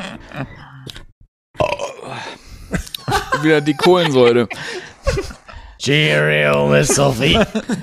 Ja, da haben wir doch hier, einen Schauspieler haben wir Oh doch ja. hier unter Das uns. wäre mit Cask Ale nicht passiert. Nicht passiert. Das stimmt. Aber wir haben doch hier einen Schauspieler, habe ich diese Woche live Also, gesehen. falls jemand eine Cask Ale Pumpe leihen möchte, wir haben äh, relativ viele davon. Okay. Mit Gardena-Schläuchen als äh, Bieranschluss. Oh Gott. Also, Lebensmittelsicherheit wird ab absurdum geführt. Wenn es Gardena Ja. ja. welcome to Britain. Welcome to Britain. So, Daniel, Daniel, hau raus. hau raus. Den Schinken. Deine literarische Empfehlung. habt ihr das Zu- jetzt noch mal kurz eingeworfen? Habt ihr das mit Absicht ans Ende gelegt? Oder ähm, Die Empfehlung? Ja. Ja, das ist immer, Das ist immer so. Okay. Damit man danach Ja. noch mal an den Kühlschrank muss. Verkott das Kochbuch und geh scheißen. Heute zur zu unserer 50. Folge habe ich mir auch gedacht, ich muss jetzt hier mal hier ein besonderes Buch. Der Silberlöffel. Der ist aber nicht so toll. Den habe ich auch, aber er ist halt irgendwie so, mm, ist halt so ein Kompendium, wo man auch nicht weiß, ist Ja. es wirklich italienisch oder halt auch nur so wie die Bibel auch irgendwie zusammengereimt. Das stimmt, ja. In dem Fall ist es ein nordisches Kochbuch. Ein sehr, sehr, sehr, sehr schönes Kochbuch, das ich mal geschenkt bekommen habe von meinem lieben Bruder zu Weihnachten, aus dem ich eigentlich noch nichts gekocht habe, aber ich gucke es sehr, sehr gerne an, weil es sehr, sehr schön fotografiert. Es ist ein. Ob es immer noch drei Sterne hat, weiß ich gerade nicht. Daniel, du willst eigentlich sagen, es gibt ein gutes Sofakissen ab, oder? Es hat einen sehr, sehr, sehr schönen Goldprägedruck So. Von einem Auch da passt das Hemd Bonsai. wieder zu, ne? Collectibles. Das ist ehrlich. Das kann Zufall sein. Nee, Es ich ist finde das auch. Buch vom Memo. Ah, Ich sehe gar nicht, dass hier ein Buch hochfällt. nee, Es es tarnt sich, es es tarnt tarnt sich im eigentlich Hemd. vor, vor dem Hemd. Also Ja. Es kann auch der Bart sein, in dem er gerade Ähm, rumwühlt. es, ist, es ist sehr, sehr, sehr schön fotografiert, was mich ja auch immer sehr, sehr anspricht. Ähm, es sind sehr minimalistische Gerichte, nordische Gerichte, die ich in der Form nicht nach. Bohnen und Speck. Noch nordischer. Ähm, Lachs, Lachs auf Tannengrün. Ich habe zum Beispiel gerade aufgeschlagen, hier ein Gericht, das heißt Kraftbrühe von der Wildente mit Preiselbeeren. Mm. Mmh, klingt schon mal sehr, Hast sehr lecker. Und bei den Pancakes. Wo ich Hast- wieder. Hast du den Namen schon verraten oder haben wir ihn verpasst? Nee, er hat den Memo. Namen vom Kochbuch, glaube ich, noch Das, nicht gesagt. das ist das Kochbuch von Memo, einem, ich weiß nicht, ob es immer noch drei Sterne hat. Es hatte mal das drei hast du Sterne. schon erzählt, ja? Oder, Aber hat man, das ein, hat das einen Namen, das Buch? das heißt Mutter Erde. Danke. Da siehst du, Ja, guck mal. haben wir was gelernt. Mutter Erde. Oder, was man, ähm, ich weiß nicht, ob man das hier Fachkreisen auch kennt. Wiki und die starken Männer genannt. Ein, ein, ein norwegischer Käse, ein Karamellkäse, Karamellkäse. Ja. Brunost. Der, da gibt's zum Beispiel auch hier Brunost Ekelhaft. Törchen. Nee, die mag ich wirklich gerne. Ich finde ihn wirklich gut. Nee, Doch. Er hat was, nee. doch, was süß-salziges. Es ist wie Salzkaramell. nein, doch. auf nein, einer doch, Stulle. Ehrlich. Den finde ich Wie heißt der nordische Käse? Flensburger? Gut. Nochmal. Wie heißt der Käse? Der Brunost. nordische Käse Flen Brunost. Flensburger? Okay. Den, also, den finde ich wirklich lecker. Oder es gibt auch hier, kann ich nicht essen, darf ich nicht essen, Kalbsbries mit Malz, Erbsen und fermentiertem Kirschsaft. Hm. Würde ich jetzt sagen, als Melzer, ich verstehe das Gericht nicht, aber pff, Oder säuerliche Merengen mit Knoblauch und Sprosse. Bah. wow. Ja, das ist ja Mhm. ein dicker Schinken. Oder es gibt auch hier was mit Waldameisen. Aber darf man hier Okay. in Deutschland ja Ja, nicht. danke, man, reicht. Nein, nein, nein. Das ist auf jeden Fall, also wenn wir uns jetzt gerade mit, mit der Zukunft der Kulinarik aussetzen, wird das ja äh, gerade Insekten ein immer wi- wichtigeres Thema. Von daher ist das ja wahrscheinlich sogar ungewollt in dem Fall ein sehr, sehr modernes äh, Gericht, wenn man so will. Nö, also die sind ja generell sehr modern, auch eben was, was auch so Hm. Norwegen, Dänemark angeht. Weil du das Buch sieht so aus wie von 1825. Katzofei. Also, nicht alle durcheinander, sonst höre ich's nicht. Alles gut. Alles gut. Ähm, So, äh, es, vielen es Dank ist wirklich, für diesen. wirklich Ja. sehr, sehr schön anzuschauen. Ich finde generell auch, auch nordische Küche auch wahnsinnig interessant, weil sie auch sehr minimalistisch auch ist, weil sie sehr auch auf, auf einem, auf einem ähm, Kontext basiert, der sehr viel mit auch mit, mit Jahreszeiten zu tun hat. Einerseits, weil es halt eben auch frische Produkte gibt, weil man auch sehr, sehr viel mit, mit, mit fermentierten Produkten arbeiten muss, eben also auch viel mit Essigen arbeiten muss oder eben auch, wie es René Redzepi auch macht, teilweise auch mit, mit stark fermentierten Sachen auch macht, eben mit Kombucha teilweise auch, ähm, dass man eben halt auch für das ganze Jahr auch Produkte hat, mit denen man arbeiten kann. Ähm, Finde ich es sehr, sehr schön. Man kann es, glaube ich, es ist ein bisschen schwieriger nachzukochen, weil teilweise auch Produkte und eben auch oder halt Zutaten auch etwas schwieriger zu bekommen sind oder auch in der Qualität vielleicht auch nicht gerade da da sind, weil das ist eben auch was, was sehr wichtig ist, dass halt eben auch die Qualität der Produkte auch stimmen muss. Und das waren noch schöne Worte, dass die Qualität der Produkte stimmen muss. So wie heute unsere 50. Ausgabe, würde ich sagen, Ja. ne? Die war auch. Ja. Ich denke, äh, wir machen damit für heute hier den Laden zu. Wir könnten, glaube ich, noch ein bisschen äh, immer weiter und immer weiter und es wird uns noch was Interessantes einfallen, aber ich glaube, Ja. es macht auch vielleicht Spaß für die Zukunft, dass man einmal nochmal sagt, Mensch, das war irgendwie nett und äh, das können wir wieder äh, nochmal machen, wenn Bier und Wein sich dann mieten irgendwo sozusagen. Wir sind ja heute sehr dualsprachlich unterwegs und ähm, ja. Dual trinke ich. Dual trinke ich natürlich auch und äh, ja, ich möchte mich an dieser Stelle erstmal für den Gastgeber, zumindest für uns hier in Hannover, äh, also bei dem bedanken. Einmal den Hauke von 33 Weine.